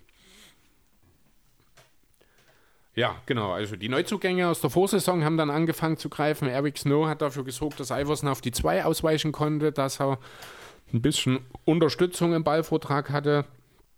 Ist jetzt kein Scorer vor dem Herrn Snow, hat um die 8 Punkte aufgelegt, dafür aber auch solide 6 Assists. Mit einem wackeligen Wurf zwar, aber dafür guter Defense. Konnte also Iverson sowohl in Spielaufbau als auch in Sachen Defensive ein bisschen entlasten. Das hat äh, gut weitergeholfen. Theo Radcliffe hat mit äh, 11 und 8 eine gute eine, ja, eine erste gute volle Saison quasi gespielt, hat sich so ein bisschen zusammen mit Matt Geiger auch einen guten defensiven Frontcourt da zusammengebaut. Ja, gut, reicht an der Stelle. Also natürlich nichts Überragendes und auch nichts, wo man aktuell oder zu der Zeit hätte sagen können, das ist irgendwas, wo man einen Frontcourt rund um Scheck hätte gegenhalten können natürlich. Aber eine gute Grundlage war gegeben zumindest. Ja, dann ist man also als Number 6 Seed in die Playoffs gegangen. Hat äh, Iverson hat in diesen Playoffs, also zwei Runden haben sie dabei gespielt. Die erste Runde gegen die Magic wurde mit 3 zu 1 gewonnen. Die zweite Runde gegen die Pacers um Ray Allen, nee, nicht um Ray Allen, sondern um Reggie Miller natürlich. Äh, da wurde man dann gesweept. Iverson hat aber mit 28,5 Punkten und 2,5 Steals pro Spiel in den Playoffs jeweils äh, die Höchstwerte aufgelegt. Hat dazu noch 5 Assists und 4 Rebounds geholt, also die typischen Iverson-Werte sozusagen. Und er hat seine erste Duftmarke eben in den Playoffs hinterlassen. Und dann war dann auch schon der Sommer 99, wo es um eine Vertragsverlängerung ging. Die hat er natürlich auch bekommen. Ich weiß nicht genau, ich nehme mal an, es ist ein Maximaldeal gewesen damals, 70 Millionen für sechs Jahre. Kann man sich heute gar nicht mehr vorstellen, dass das mal ein Maximaldeal gewesen ist. Rollenspieler. Ja, genau. äh, ja, das Team hat sich weiter verbessert. Man hat sich auf 49 zu 33 Bilanz verbessert, hat nochmal einen Platz gut machen können, ist dann also auf Platz 5 im Osten in die Playoffs einge, äh, ja, eingerückt, sage ich mal. Iverson hat 28 Punkte aufgelegt, 42% Field Goal, 2 Steals dabei aufgelegt. Ich gucke gerade mal, ich glaube in der Saison ja, hat er mal die Liga in keiner Statistik angeführt. Also es gab einen besseren Scorer, es gab bessere, es gab jemanden, der mehr Minuten gespielt hat. Ist da auch schön mal zu sehen, dass nicht immer alles nur über ihn läuft. Ähm, ja, das ist das Jahr gewesen, in dem er seine erste All-Star-Nominierung bekommen hat. Natürlich direkt als Starter. Das war der Anfang einer unglaublichen, eines unglaublichen Laufs von elf straight All-Star Starter Seasons. Das ist so krass, oder? Also da hast halt ganz wenige Spieler, die das halt genauso durchzogen. Du hast einen Nowitzki, du hast einen Wade. Ja, aber Nowitzki ist eben nicht immer Starter gewesen, ne? Ach, stimmt, ja. Dann auch Kobe. Kobe natürlich, LeBron. Na. Shaq zu seiner Zeit sicherlich war auch in dem Bereich. Aber es gibt halt nur so eine Handvoll aber, Spieler. Genau, ne, die halt auch immer starten. Ne? Das sprich, ich meine, gut, man muss ganz fairerweise sagen, ne, damals war jetzt das äh, zum All-Star-Starter zu wählen, das hatte nicht nur mit der basketballerischen Fähigkeit zu tun, das war ja ein reiner Popularität, Popularitätswettstreit damals, wurden ja eins zu eins nur die Fans äh, durften ja dazu wählen. Das hat sich ja erst vor zwei oder drei Jahren, ich glaube, geändert, dass dort diese, oder vor fünf Jahren meinetwegen, dass dort die Medien auch mit reinspielen und die Coaches. Äh, nichtsdestotrotz ist es eine bemerkenswerte Leistung. Er ist damals Siebter geworden, auch in der äh, 99-2000er Saison im MVP-Rennen. Das ist deswegen interessant, weil von 121 Stimmen 120 Journalisten ihre First Place Stimme an Shaquille O'Neal gegeben haben und Iverson der einzige andere Spieler war, der eine First Place Stimme bekommen hat. Und trotzdem waren noch fünf Spieler zwischen Shaq und Iverson letzten Endes im Voting. Jo, dann ging es eben in die Playoffs. Dort war wieder in der zweiten Runde Schluss. Man hat in der ersten Runde die Hornets geschlagen. In der zweiten Runde ging es wieder gegen Miller und die Pacers. Dort gab es zwar diesmal keinen Sweep, aber trotzdem ist aus nach 2 zu 4. Ähm, Iverson in den Playoffs 26 Punkte, 4,5 Assists, 4 Rebounds, aber dafür nur 38% aus dem Feld. Also da hat man dann schon gesehen, dass äh, er vielleicht doch ein bisschen mehr Hilfe braucht, weil sich die Teams doch eins zu eins nur auf ihn mehr oder weniger konzentrieren konnten damals. Ja, und dann wurde es ja auf einmal ziemlich wild in Philadelphia im 2000er Sommer. Es kamen Gerüchte auf, dass äh, man, dass die Sixers wohl Iverson traden wollen. Hauptsächlich wohl deswegen, weil es eben diese Differenzen mit Larry Brown gibt, die immer noch Bestand hatten. Ähm, man hat über Denver geredet, man hat über Detroit geredet. Es gab noch ein drittes Team, ich weiß nicht mehr welches es war. Ähm, letzten Endes war eigentlich ein Deal mit Detroit schon durch. Ja, aber Matt Geiger sollte halt nicht.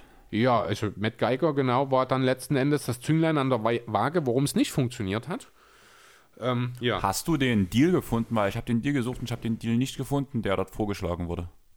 Äh, keine Ahnung. Also kann ich dir tatsächlich auch nicht sagen. Ich weiß nur eben, dass es dann letzten Endes darum ging, äh, Matt Geiger hat einen Trade-Kicker in seinem Deal. Das heißt, wenn er getradet wird, würde er 5 Millionen extra verdienen. Er war nicht bereit, auf diesen Kicker zu verzichten. Genau, das habe ich auch alles gelesen, aber ich habe diesen Trade gesucht, der Mhm. ist, wenn jemand von euch diesen Trade kennt, kann er ihn gerne rausschmeißen. So, das war 2000, ne? Ich will mir mal kurz die, das Roster der Pistons dort anschauen. Ich bin mir nämlich relativ sicher, ich weiß nicht genau, äh, ob Billups seinerzeit schon im Roster war. Der wäre wahrscheinlich interessant gewesen. Da wurde ja dann später nochmal in einem Iverson-Trade interessant. Ähm, ja, ansonsten, wen, wen hättest du aus diesem Team? Chucky Atkins vielleicht? War ein aufregender Spieler damals auf jeden Fall.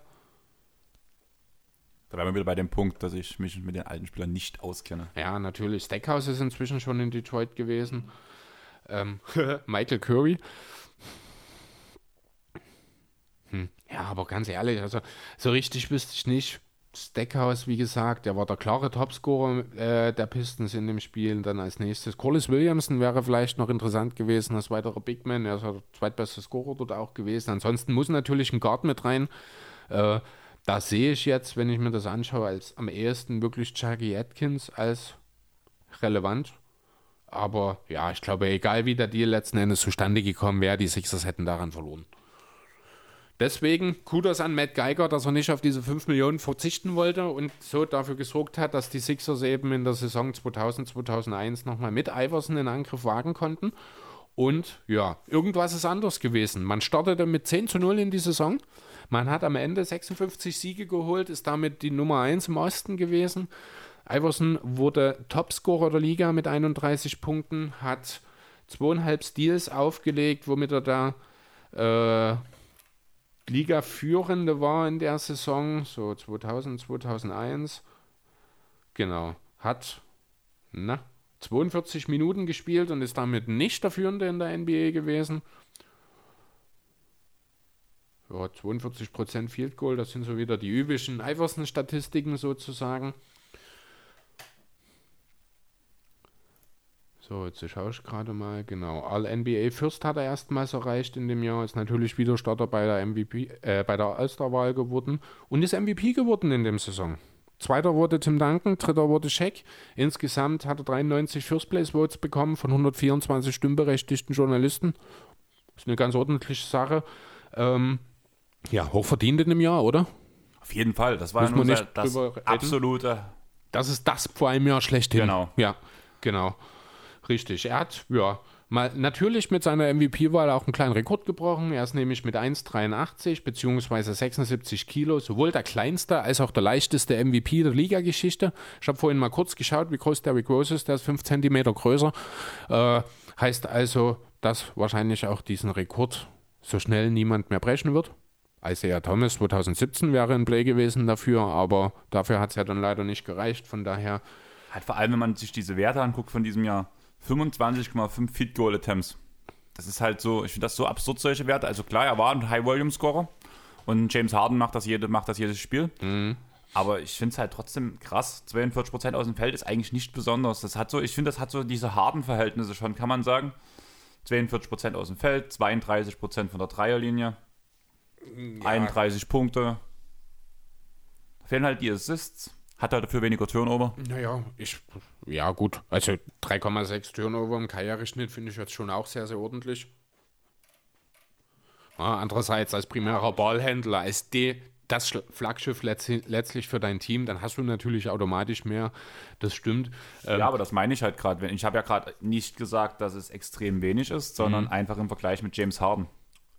Ja, gut, ähm, der Vergleich hinkt. Oh, also finde ich, in, auch Harden wird wahrscheinlich nicht viel mehr haben in seinem Karriereschnitt.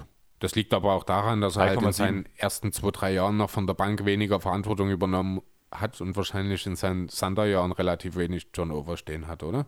Ich bin allgemein gerade positiv von Harden überrascht, muss ich sagen, weil ich habe mir es wesentlich schlimmer vorgestellt. In den letzten Jahren 4,5, 5,0, 4,4, 5,7, 4,6, 4,0, 3,6. Und der Rest geht halt abwärts. Mhm. Also ich habe wirklich eigentlich damit gerechnet, dass mindestens eine Saison mal mit 6, irgendwas dabei ist oder 7, irgendwas. Das, ich glaube nicht, dass das überhaupt schon mal jemand geschafft hat.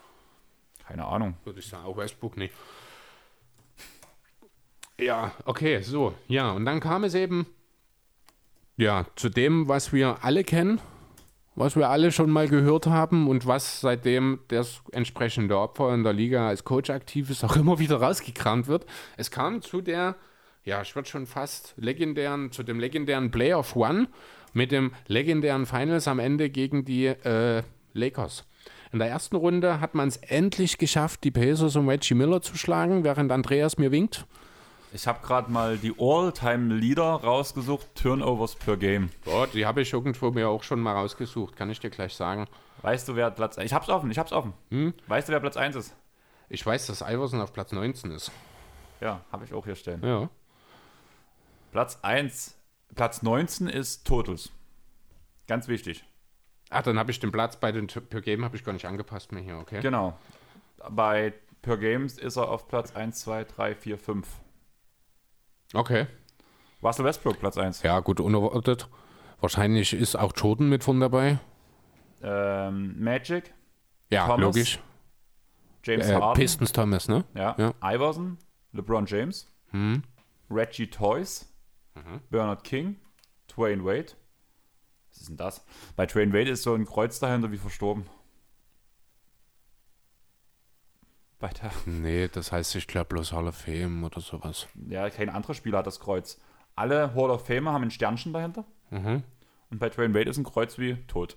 Na, dann ist das, dann gibt es wahrscheinlich noch eine Ergänzung irgendwo. Charles Barkley, Larry Bird, Kevin Durant. Also Michael habe ich bis jetzt hier noch nicht. Ja, gut, kann sein. Der hat Ja, dann. ja, relativ weit hinten mit 2,73 Turnover pro Okay, Spiel. das ist ordentlich. Das ist nicht schlecht. Ich hätte gern gerade jetzt hier Pau Gasol, Vince Carter haben auch alle dieses Kreuz. Not yet. Not yet in Hall of Fame wahrscheinlich. Noch nicht in der Hall of Fame, aber eligible, also sprich Ja. wahrscheinlich irgendwann mal. Das Kreuz sieht halt wirklich aus wie tot. Ich war gerade so, was, Train Wade? Hä? was ist hier los? Ähm, Jo, ja. wo waren wir? So, in den 2001er Playoffs. Man hat es in der ersten Runde, nachdem es zweimal nicht geklappt hat, endlich geschafft, Reggie Miller und die Pacers zu schlagen mit 3 zu 1. Danach gab es die legendäre Serie gegen Vince Carter und die Raptors. Da will ich jetzt gar nicht unbedingt so tief nochmal drauf eingehen, denn das haben wir in unserer Vince Carter Memories Folge gemacht. Schaut da ruhig oder hört da ruhig nochmal rein, was die beiden sich dort für ein Scoring-Feuerwerk um die Ohren geworfen hat, äh, um die Ohren gehauen haben. Mit 50ern noch ein Nöcher. Also ich glaube, das höchste, der höchste Scoring-Duell in einer Playoff-Runde bis Jamal Murray und Donovan Mitchell kamen in dieser Saison. Ach so, haben die es. Ich glaube, ich bin mir nicht ganz sicher, aber ich glaube, die beiden haben ein bisschen mehr gemacht noch als Carter und Iverson damals. Jo, in, der, in den Conference Finals ging es dann gegen die Bucks, gegen die man anfangs auch schon mal eine Playoff-Serie verloren hat und hat dort 4 zu 3 dann das Ganze für sich entschieden. Und so. Ja, nee, genau, jetzt war ich kurz irritiert. Nee, genau. Und so landete man dann eben 2001 in den NBA Finals gegen die bis dahin in den Playoffs ungeschlagenen Lakers. Das heißt, die hatten 11 zu 0 stehen, ne? Dreier und dann zweimal vier, genau. Ja, und die Lakers waren natürlich der haushohe Favorit. Niemand hat damit gerechnet, dass die Sixers überhaupt auch nur ein Spiel holen. Letzten Endes hat eine pure Willensleistung von Iverson, insbesondere dann in der zweiten Hälfte von Spiel 1, dafür gesorgt, dass es doch gereicht hat. Ja, er ist ja selbst relativ schwach ins Spiel gestartet, hat kaum gepunktet. Währenddessen haben die Lakers, insbesondere Shaq, äh, ja, eigentlich gemacht mit den Sixers, was sie wollten. Shaq am Ende auch mit 44 Punkten in dem Spiel. Iverson hat sich dann aber nach der Pause gedacht, jetzt habe ich die Schnauze voll, ich will hier dieses scheiß Spiel gewinnen. Hat nochmal ordentlich aufgedreht, hat am Ende 48 Punkte dran äh, erzielt. Völlig wilde Würfe teilweise getroffen, unmögliche Würfe ähm, hart verteidigt von Kobe ähm, oder eben auch von Tyron Lue dann, der ja, die Szene, die wir alle irgendwie noch im Auge haben, Iverson Stepback aus, Recht, aus der rechten Ecke. Die Szene, die ihr bei uns im Titelbild seht. Die Szene, genau, die ihr auch seht. Tyron Lue dreht sich um, also hat Iverson dort verteidigt, dreht sich um, verfolgt den Ball auf dem Weg in den Korb, stolpert über Iversons Füße dabei, liegt vor ihm. Iverson, nachdem der Ball eben reingegangen ist, schaut so nach unten, sieht Tyron Lue und tritt eben provokant über ihn drüber. Also eben das Step-Over letzten Endes. Jeder kennt dieses Bild, der schon mal von Allen Iverson gehört hat wahrscheinlich. Jeder NBA-Fan sollte dieses Bild kennen. Sollte es zumindest, genau. Ja, am Ende hat es eben doch dafür gesorgt, dass, oder hat er dafür gesorgt, dass die Sixers ein Spiel gewinnen konnten. Mehr ist leider nicht drin gewesen. Dafür waren die Lakers um Shaq und Kobe dann einfach viel, viel, viel zu stark. Ähm, dennoch ja, für Iverson, wie gesagt, seine Prime-Season haben wir gesagt. Sein In- größter Erfolg. Ja, sowohl individuell als auch in Sachen Teamerfolg das Jahr, die Saison, wo er am meisten erreicht hat. Und er hat ja auch so ein kleines modisches Accessoire in dieser Saison eingeführt. Er hatte im Laufe der Saison Ellbogenprobleme, hat deswegen einen Armsleeve getragen und ja, hat äh, daran festgehalten, nachdem die Verletzung eigentlich ausgeheilt war. Ähm, ja, da gibt es so verschiedene Meinungen dazu. Die einen sagen, er würde das Ganze einfach nur als Accessoire, als modisches Accessoire sehen. Andere sagen, äh, sein Wurf würde sich zumindest besser anfühlen mit diesen Dingen. Die anderen sagen, das ist so eine Art Placebo-Effekt. Er trägt halt dieses Ding. Ich sehe das so, dieses Routine-Ding. Genau, es ist so ein bisschen auch wie bei uns so mit der Kniebandage sozusagen. Ne? Man hatte mal eine Verletzung und man will dann einfach auf Nummer sicher gehen und das einfach dieses Sicherheitsgefühl haben. Ich denke, dass das wirklich viel eine Kopfsache war letzten Endes. Ja, aber ich denke auch, das ist dieses Routineprinzip. Mit dieser Bandage habe ich die ganze Zeit so gut gespielt. Ich wechsle auch meine Schweißbänder. Wenn ich eine scheiß Saison gespielt habe, dann gibt es nächstes Jahr neue Schweißbänder. Okay. Einfach Also- dieses, Aber glaube. ja. Ich würde irgendwie sagen, es hängt irgendwie damit zusammen. Mhm. Du willst, wenn du, wenn du gerade in deinem Flow bist, wenn du gerade so genial drauf bist, wie es zu der in dieser Saison war, willst du nichts verändern, was deine Routine stört. Okay. Und auch eine Routine ist ja, habe ich was unten am Arm oder habe ich nichts unten am Arm. Selbst das ist eine Routine, Hm, ist weil schon- du ja schon was merkst, vor allem wenn es einen kompletten Ellenbogen überzieht. Ja.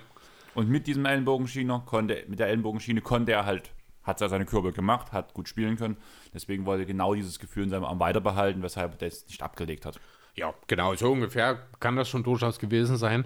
Jedenfalls hat sich dieses Accessoire, dieses Armsleeve schnell verbreitet. Spieler wie Kobe, Spieler wie Carmelo Anthony haben, also Melo dann natürlich erst später, er war zu dem Zeitpunkt noch nicht in der Liga, äh, haben das dann eben übernommen, haben ja dieses Armsleeve, den man, das man mittlerweile in jedem Spiel sieht. Auch Luca trägt es ja, wenn mich nicht alles täuscht, ne? Äh, ja. Hat es etabliert als modisches Accessoire in der Liga. Das kann man vielleicht auch noch so als Off-Court-Achievement, sage ich mal, aus der Saison noch mitnehmen. Und damit würde ich sagen, springen wir auf den zwei. Also ich finde schon, man kann jetzt von dem zweiten Teil seiner Karriere reden, weil jetzt ja schon sich langsam beginnt, einiges zu ändern. Ja. Und ich würde sagen, wir machen eine kleine Pause. Du rauchst eine, ich gehe auf Toilette und wir hören uns dann gleich später wieder. Bis dahin.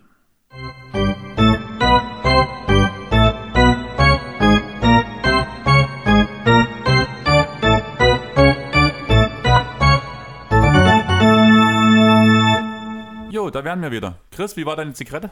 Äh, ja, angenehm, beruhigend, entspannt, gut zum Runterkommen. Gut zum Runterkommen klingt auf jeden Fall mega gut. Ich habe schon mal in der Küche in der Zeit, nachdem ich auf Toilette war, ein bisschen vorbereitet, dass ich mir dann Mittag machen kann. Aha. Ein bisschen eine kleine Waldpilzsuppe werde ich mir heute machen mit Nudeln dazu. Ja, Pilze. Pilze, perfekt. Ekelhaft. Einfach geil.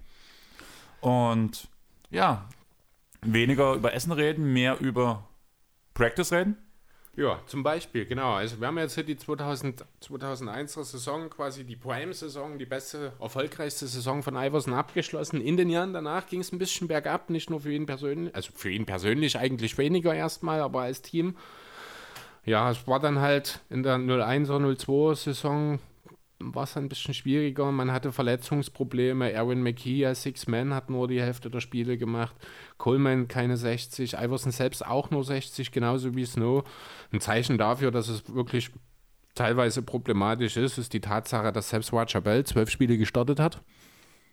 Das sagt eigentlich schon einiges aus, auch wenn ich den damals bei NBA Live 2000, das war mein erstes 2K, äh, mein erstes NBA PC-Game, da habe ich echt gern mit Roger, nee, nicht gern mit Bell gespielt, sondern extrem ungern gegen Bell. Der war in Phoenix damals, dann ich glaube irgendwie davor oder danach, ich weiß nicht genau.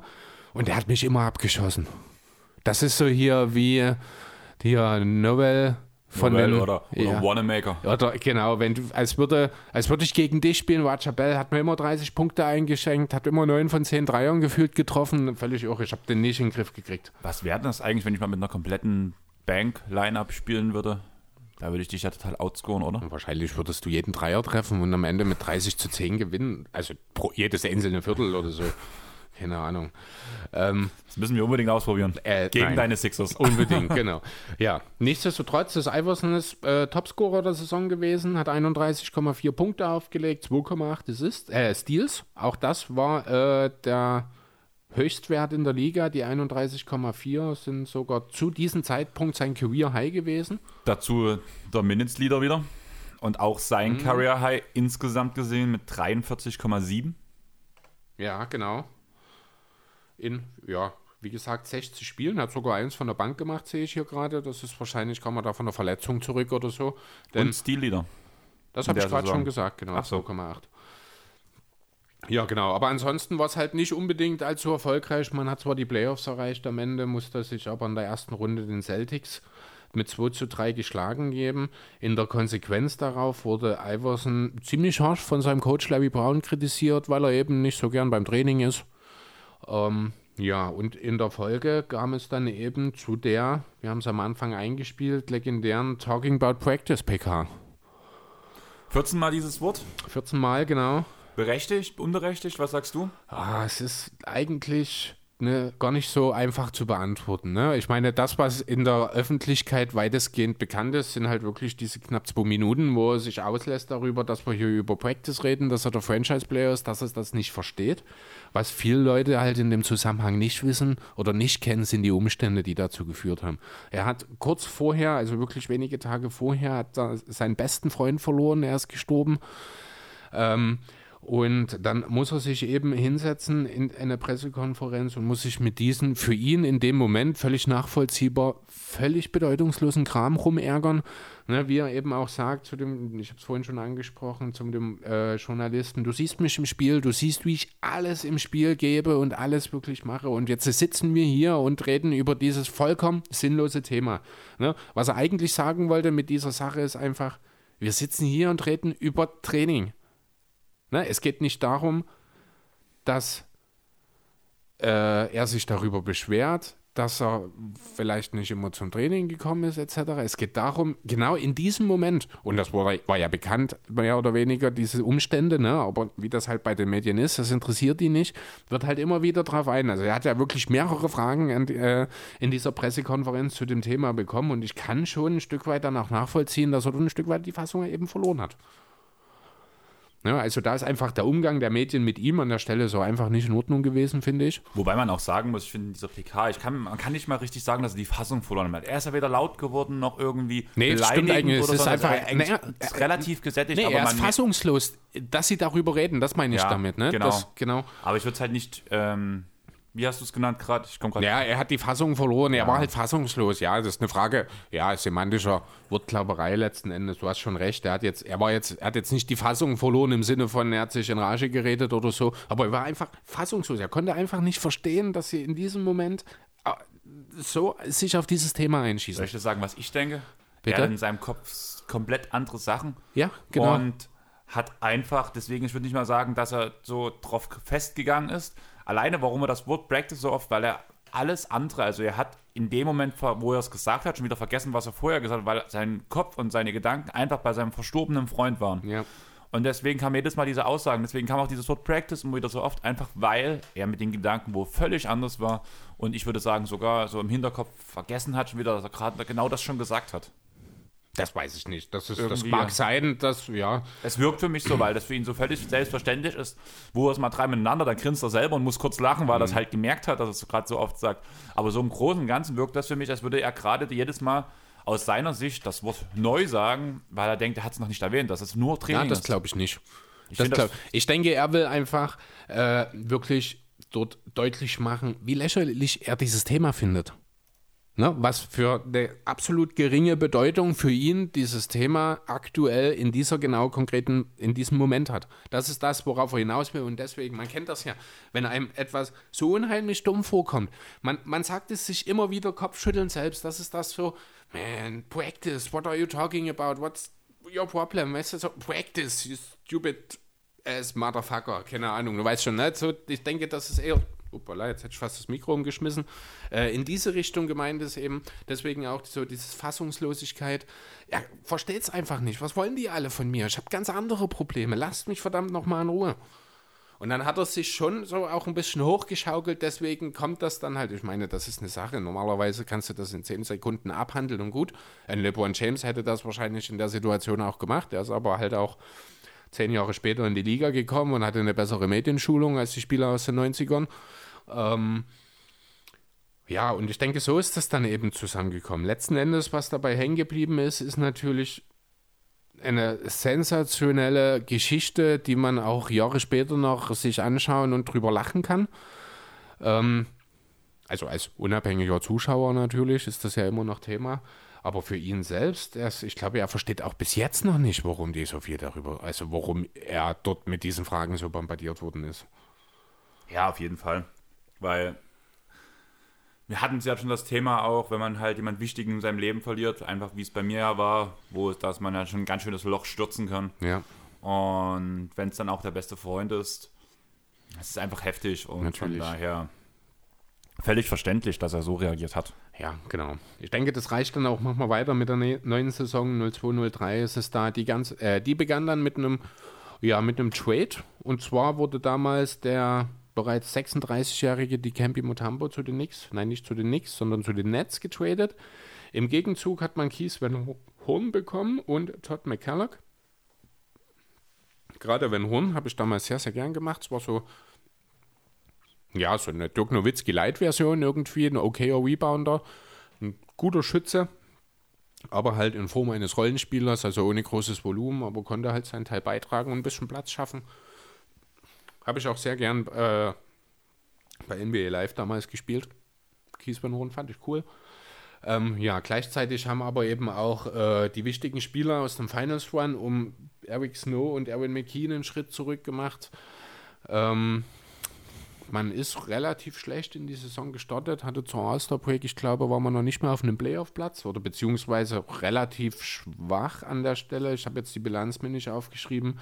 Hat sich nach dem All-Star Break aber dann zusammengerissen und hat äh, ja, die Playoffs am Ende mit 48 Siegen erreicht. In der ersten Runde ging es dann gegen die New Orleans Hornets. Die wurden damals angeführt von, ja, man kann eigentlich sagen, einer kleinen Point Guard Sensation seiner Zeit noch in Form von Boom Dissel, Baron Davis. Ich glaube, von ihm hast du ja sicherlich auch schon das eine oder andere mitbekommen. Ne? Hatten wir tatsächlich bei irgendeinem Fragenpot auch, wo, wo Stimmt, den hatten wir schon mal, ja. hm, bei Talking the Game Talking mit the Game, waren. hm. Ja, äh, Iverson hat äh, in der Folge dann über Baron Davis gesagt, dass er der am schwierigsten zu verteidigende Point Guard in seiner Karriere war. Also Point Guard muss man vielleicht hier an der Stelle nochmal ein bisschen rausheben, dass da eben beispielsweise ein Kobe Bryant nicht mit unter, in die Berücksichtigung fällt. Aber ja, ähm, ja, wer Baron Davis in seiner Prime gesehen hat, der wird wahrscheinlich ohne weiteres Iverson an der Stelle auch zustimmen. Wer vielleicht äh, die Prime von Davis gepasst hat, der wird sich jetzt doch wahrscheinlich so ein bisschen fragen, denken, was? In welcher, bei welchem Team war Baron Davis in seiner Topform? Ähm, waren schon die Hornets damals und auch, ich glaube, er ist ja dann danach zu den Clippers. Waren die auch bei den Warriors? Bei den Warriors ich- war er aber, aber die We Believe Warriors, war das davor? Nee, das muss danach gewesen sein. Oh, Baron Davy ist auch gut. Also Golden State war, na wann ist denn Dirk MVP 2006 geworden? 2007 waren die We Believe Warriors, die die Mavs raus... Nee, es war auch 2006 dann entsprechend. Die- Ja, 5, 6, äh, 4 von 2004 bis 2008 war er bei den Warriors. Das war die Zeit, wo ich ihn noch so mitbekommen habe. Und danach halt natürlich Clippers Zeiten. Mhm. Aber da war es ja schon Ja, das war, war das nicht damals... Ausfäden. Das war so, wo danach ähm, Jordan in die Liga kam und danach das erste Jahr von, von Blake. Ja, hat nicht, war da nicht, hat man nicht irgendwie Delonte West gegen Davis damals getradet, irgendwie mit den Cavs? War da nicht was? Nicht Delonte West, äh, nicht, nee, nicht Delonte West, ein anderer Point Guard, der halt neben LeBron, Davis war nicht bei. Klar, aber Davis war bei den Cavs, der ist von den Clippers zu den Ach, Cavs Cavs. getradet worden. Ich habe Mavs verstanden. Ach so, nee, Cavs. Was war denn das? War das denn hat halt mit West auch gut gepasst, weißt Ja, du? okay. Deswegen war ich gerade, ja, nee. Ja, ist ja auch egal. Ah, Mo Williams war es, genau. Am 24. Februar 2011 wurde er im Austausch für Mo Williams für die, zu den Cavs transferiert. Genau. Da ging es darum, dass man äh, LeBron ein Upgrade auf der 1 an die Seite stellen wollte, weil, obwohl Mo Williams, ich glaube sogar in dem Jahr oder in dem Jahr davor, äh, sogar All-Star geworden ist an James Seite. Trotzdem wollte man hier das Upgrade mit Baron Davis machen. Ähm, ja, das hat dann aber eben nicht funktioniert. Deswegen ist er per Amnesty Class entlassen worden. Damals bei den äh, Cavaliers. Aber gut, kommen wir wieder zurück zu Das Iverson. war der legendäre Clippers-Trade, wo sie ihren First Rounder hergegeben haben. ja, genau, richtig. Das ist das nicht der Kyrie-Pick geworden später, ne? Genau. Genau, Ich hab's gerade offen. ja. Es Ähm, ging um, es ging, man hat ähm, Shamario Moon und Mo Williams bekommen Hm. gegen Baron Davis und Kyrie, äh, gegen, und ja, Kyrie, kann man ja sagen. Letztlich Kyrie, Mhm. ja, gut. Ähm, ja, genau. Also jedenfalls war Baron Davis eben mit den Hornets damals noch äh, ja, Rund, äh, Gegner in der ersten Runde. Man hat 4 zu 2 gegen die Hornets gewonnen. In der zweiten Runde ging es dann gegen die Pistons. Das ist auf vielen verschiedenen Gründen interessant, denn Larry Brown war damals der Coach der Pistons. Es gab ein schönes Wiedersehen.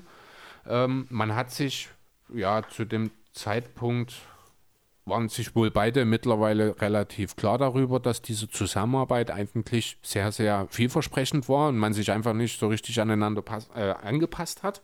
Ähm, sind ja die beiden, also Brown und Iverson, haben sich ja später dann nochmal wieder gesehen, im Sommer 2004 dann, äh, wo Iverson als Co-Captain vom Team USA in Athen mit dabei war, bei Olympia. War das 2004? Ja, ich glaube. Jo, genau. Und 2005 dann eben von Iverson die Aussage, dass ohne jeden Zweifel Larry Brown der beste Coach der Welt äh, sei. Ja, also das, wie man das halt so kennt von etwas ja, übermotivierten und vielleicht leicht fehlgeleiteten jungen Leuten. Ähm, manchmal braucht man einfach ein bisschen länger für die Einsicht. Wichtig ist, dass er noch kam und dass die beiden im Endeffekt ja jetzt auch noch relativ eng miteinander sind, gut befreundet sind und sich eben zu schätzen gelernt haben im Laufe der Zeit. Was denkst du, denkst du, wie lange braucht Kyrie für die Einsicht? Kommt drauf an in Bezug auf wen. Auf alles, dass die Erde flach ist. Oh, die Einsicht hat er ja schon. Ja. Wann ändert sich's? Ja, keine Ahnung, auf dem Sterbebett vielleicht. Ich weiß es nicht. Bei Kyrie ist da vielleicht nochmal ein bisschen ein anderes Thema. Ähm, jo, aber machen wir weiter. Sind wir dann schon in der Saison 2003, 2004. Es gab einen neuen Coach, der hieß Wendy Ayers. Da wurde, nachdem man 21 Siege nur aus den ersten 52 Spielen geholt hat, gefeuert. Sein Nachfolger war Chris Ford. Und da beging, begannen die wirklichen Probleme für Iverson in, L, äh, in LA, sage ich schon, meine Herren. Philadelphia. Genau, denn Chris Ford, das ist ein Kerl äh, oder ein Trainer, der hat ein ganz klares Steckenpferd und das lautet Disziplin. Und wenn wir eins über Allen Iverson in den letzten knapp anderthalb Stunden gelernt haben, dann ist das genau dieser Bereich, in dem er so seine Problemchen hat. Dementsprechend, Da will ich ganz kurz verweisen. Engst hat am Freitag, also jetzt am gestern am 30.10. ein neues Album rausgebracht. Da ist das Lied Mein Problem drauf. Für jeden Rock-Punk-Hörer ein absolutes Muss, das Album Schöne neue Welt. Das ist unbezahlte Werbung, muss man dazu jetzt sagen. Ich feiere es einfach, ich feiere die Jungs. Hört's euch an. Engst mit Mein Problem. Und ich finde, ich habe dir es ja gezeigt, du hast halt aufgrund der schlechten Soundanlage an meinem Fernseher nicht alles im Text verstanden, aber ich finde halt so ein paar Ausschnitte aus diesem Lied passen sehr gut auf Allen Iverson. Also hört's euch mal an. jo, und schaut es euch ruhig mal an, das Video ist sehr lustig. Ja, das ist echt super. Also allgemein jedes Engst-Video ist lustig, weil die einfach eine Meise haben, die Jungs. Man merkt einfach, dass die mega viel Spaß haben dabei. Genau. Und ja, das war wieder unser kurzer Musikeintrag vom DJ. Genau. Ich übergebe wieder Gut. an den Basketball. Genau, gehen wir also wieder zurück zu Allen Iverson und Chris Ford. Wie gesagt, ähm, die beiden, das stand von vornherein auf, unter keinem guten Stern. Im Endeffekt hatte Iverson nur neun Spiele gemacht unter ihm, hat auch nicht wirklich spielen wollen. Ähm, laut BKWF stand dann eben in den meisten, äh, bei den meisten Spielen stand dann eben not with team oder did not dress, also keine Verletzung irgendwas. Teilweise wurde er suspendiert, weil er im Training gefehlt hat. Er hat eine Geldstrafe bekommen, weil er sich für ein Spiel mal nicht krank abgemeldet hat, ist einfach nicht aufgetaucht. Ähm, und einmal, das fand ich, ist immer noch die Krönung der ganzen Sache, einmal hat er verweigert zu spielen, weil er von der Bank kommen sollte. Und was sagst du da als Philly-Fan dazu? Äh, ja, Ist war also- dein Load-Management schlechter oder ist diese Einstellung von AI schlechter? Ja, müssen wir nicht drüber reden, das geht nicht. Also heutzutage würde das äh, wahrscheinlich Monate oder zumindest tagelange Suspendierungen zur Folge haben und eine sechsstellige Strafe, wenn du dich weigerst, eingesetzt zu werden, nur weil du von der Bank kommst. Ähm, andererseits ist Allen Iverson zu dieser Zeit ein Heiligtum in Philadelphia gewesen. Das muss man auch deutlich sagen. Ne? Das ist, als würdest du äh, die Arbeit in Mavs auf einmal Luka Doncic von der Bank bringen schon irgendwie mal verständlich. Gesagt, du kannst da sehr gut das Dirk Nowitzki-Beispiel bringen, wie lange Rick Carlyle gebraucht hat, um Dirk mal von der Bank bringen zu lassen. Einmal Wobei, nee, das hatte weniger, ich glaube, mit Dirk zu tun. Dirk wäre viel früher dazu bereit gewesen. Ja, aber weil, nee, das Heiligtum der Franchise von der Bank Ach so meinst du das, ja, genau. Ne, dass einfach als Franchise die Entscheidung, ihn von der Bank zu bringen, äh, lange vorgeschoben wurde. Das wäre, eben. wäre Götterlästerung gewesen. Ja, so ungefähr, genau, ja.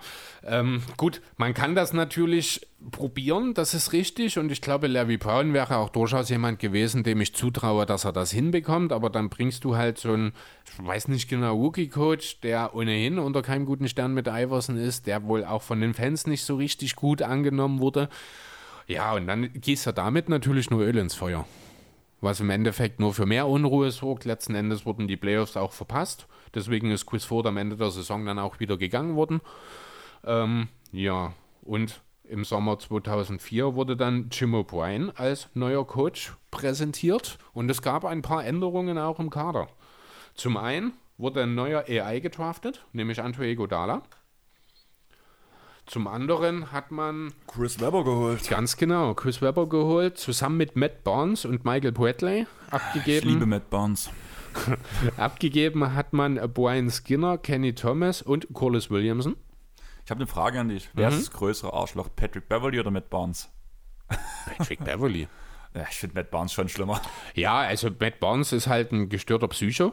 Und Patrick Beverly ist ein noch gestörter Psycho. Nee, eigentlich, also Matt Barnes ist definitiv der verrücktere von beiden, aber viel, viel sympathischer als Be Patrick Beverly. Beverly kann auch sympathisch sein, wenn er für dein Team spielt. Ja, genau, aber Matt Barnes kann halt auch sympathisch sein, wenn er für ein anderes Team spielt.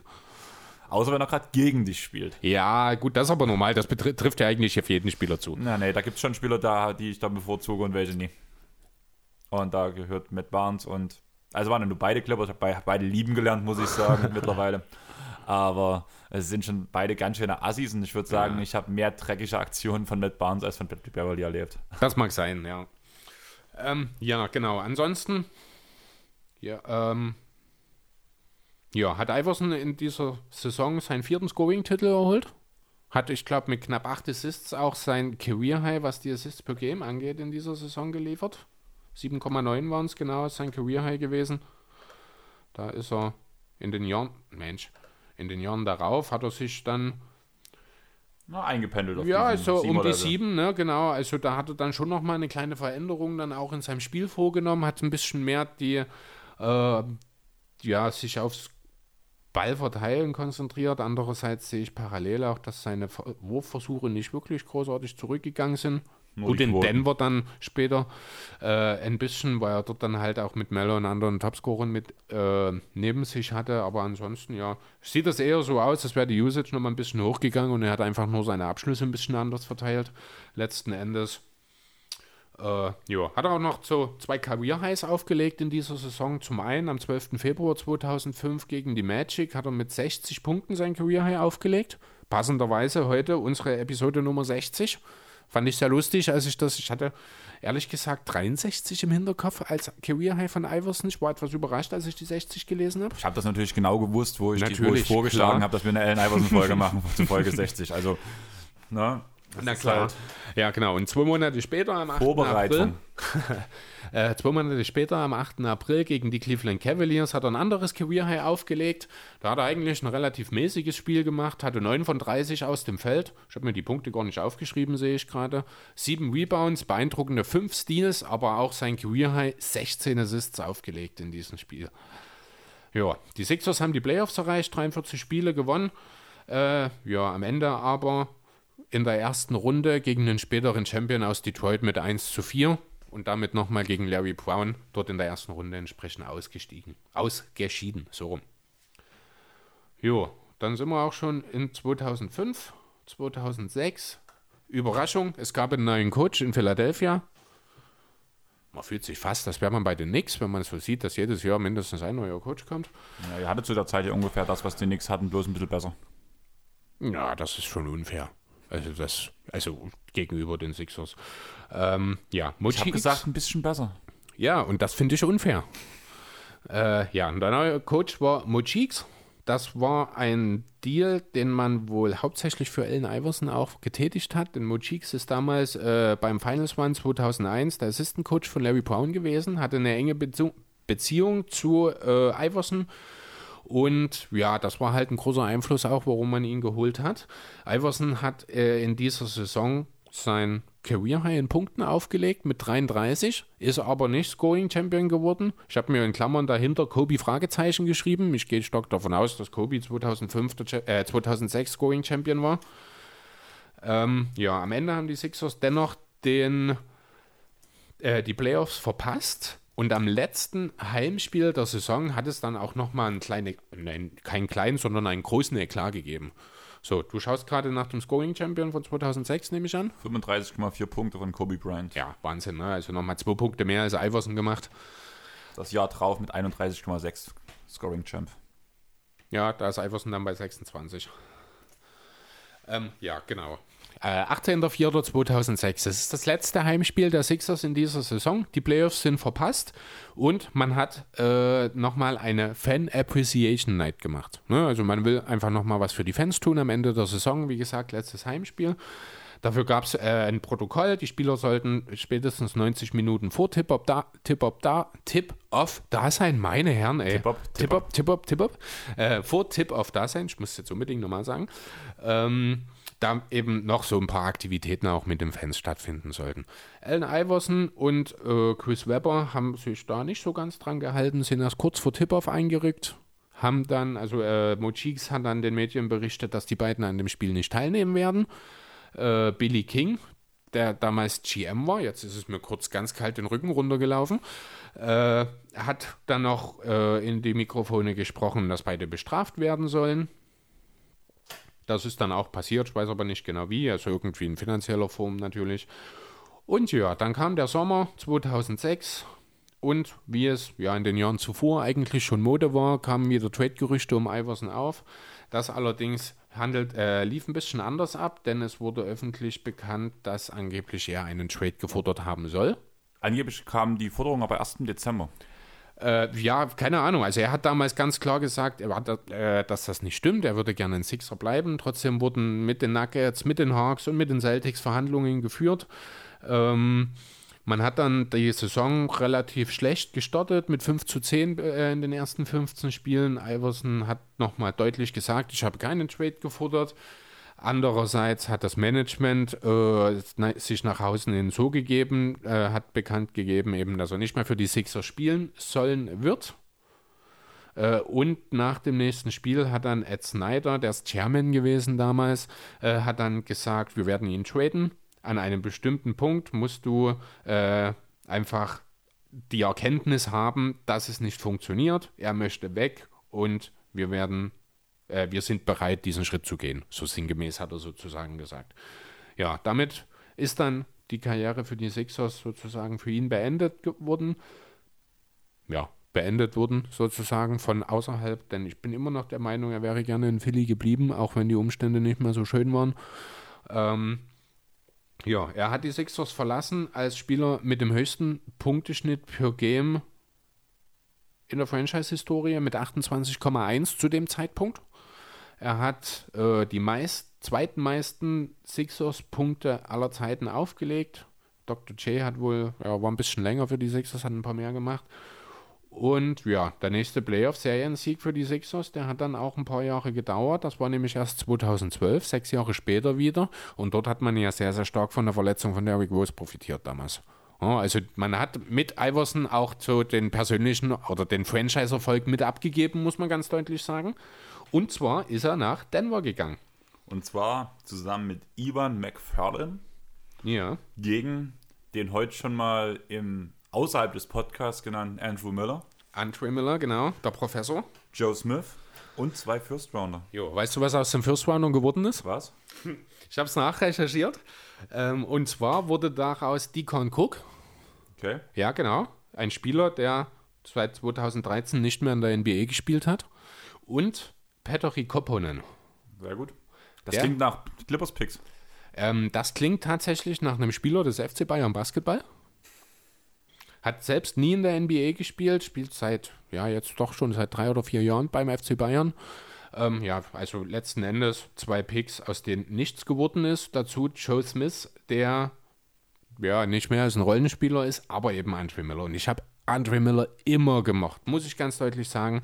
Äh, er hat auch noch mal einen Schritt nach vorn gemacht, als er dann äh, nach Philly gegangen ist. In Denver ist, sind seine Zahlen ein bisschen zurückgegangen. In Philly ist es noch mal besser geworden. Ähm, meiner Meinung nach ist Andre Miller wahrscheinlich der beste unspektakuläre Passer der NBA-Geschichte. Also es gibt kaum jemanden, der so wenig Fehler macht wie er. Es gibt einen Grund, warum er der Professor genannt wird. Ich habe den immer geliebt. Ich fand es toll. Also ich fand es einerseits nicht so toll, dass Iverson abgegeben wurde, aber ich fand Andre Miller als Gegenwert cool. Ähm, ja, und dieser Trade nach Denver, das ist so einer, man kennt das ja, äh, jeder hat so bestimmte Momente, wo man genau weiß, wo man gewesen ist, als man davon erfahren hat. Kennst du das? Hast du sowas auch? Ich will jetzt nicht wieder die Debris-Schiene aufmachen, aber Okay. Ne, dieser Trade nach Denver, das ist genau so ein Fall für mich. Ich weiß noch ganz genau, ich war in der 11. Klasse damals. Ich hatte Sportunterricht und ein Mitschüler kam zu mir und hat gemeint, hey, Iverson nach Denver. Und ich so, ja geil, endlich. Ich wusste schon seit Tagen, es wurde Zeit, dass es endlich losgeht. ich hatte ähm, Chris Paul nach Houston. Da war ich im Austragehege auf dem Basketballplatz. Da wurde es bekannt gegeben.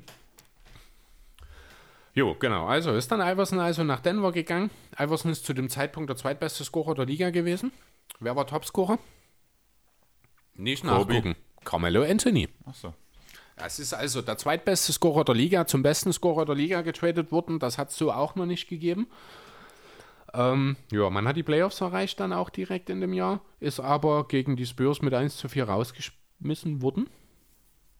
Im Januar 2007 hat, er dann, äh, hat sich dann nochmal eine interessante Geschichte äh, entwickelt. Und zwar hat Iverson wegen Kritik am Schiedsrichter, und zwar an dem Schiedsrichter Steve Javy, eine Strafe von 25.000 Dollar bekommen. Äh, das war in einem Spiel gegen die Sixers. Iverson hat sich eben über JV beschwert, hat auch so ein bisschen später dann auch noch Einblicke gegeben, dass er der Meinung ist, dass dieser Schiri schon immer etwas Persönliches gegen Iverson hatte. Dies hat sich dann im Endeffekt auch so ein bisschen bestätigt, sagte der Name Tim Donaghy oder Donahue, ich weiß nicht genau, wie er ausgesprochen wird, was.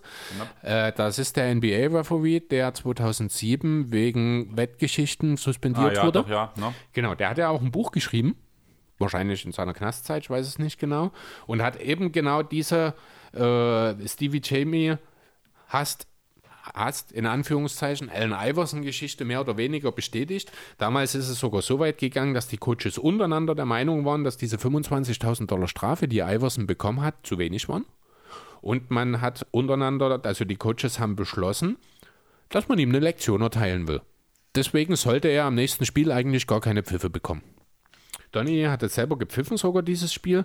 Ähm, Im Ergebnis muss man dazu sagen, war das alles wahrscheinlich mehr Schall als Rauch oder mehr Schall und Rauch als wirklich was. Es gab in diesem Spiel einen klaren No-Call gegen Iverson. Ansonsten sind ganz normal eigentlich weitestgehend das alles ordentlich gepfiffen worden. Äh, Donny selber hat sogar, ich glaube, dreimal Iverson an die Freiwurflinie mit Foulpfiffen geschickt.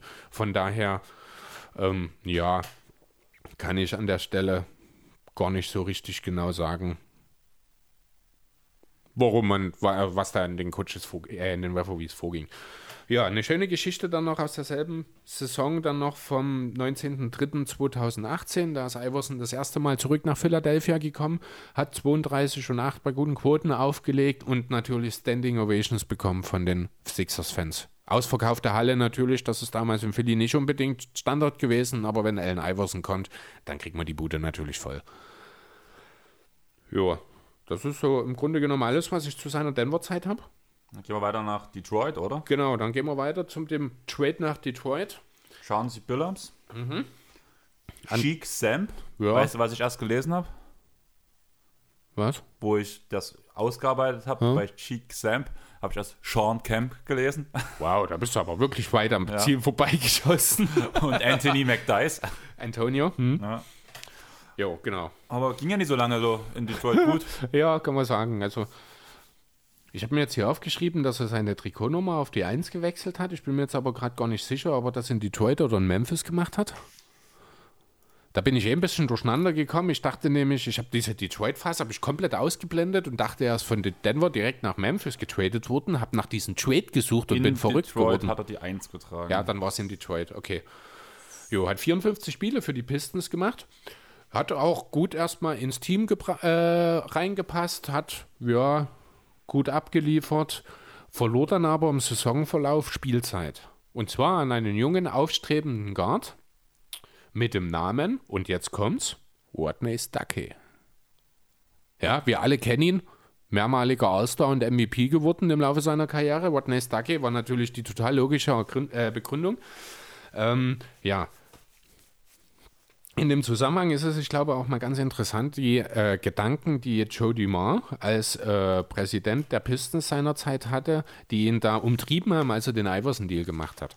Da ging es nämlich eigentlich gar nicht wirklich um Iverson. In erster Linie ging es darum, Watney Stuckey als zukünftigen Guard für die Pistons zu etablieren.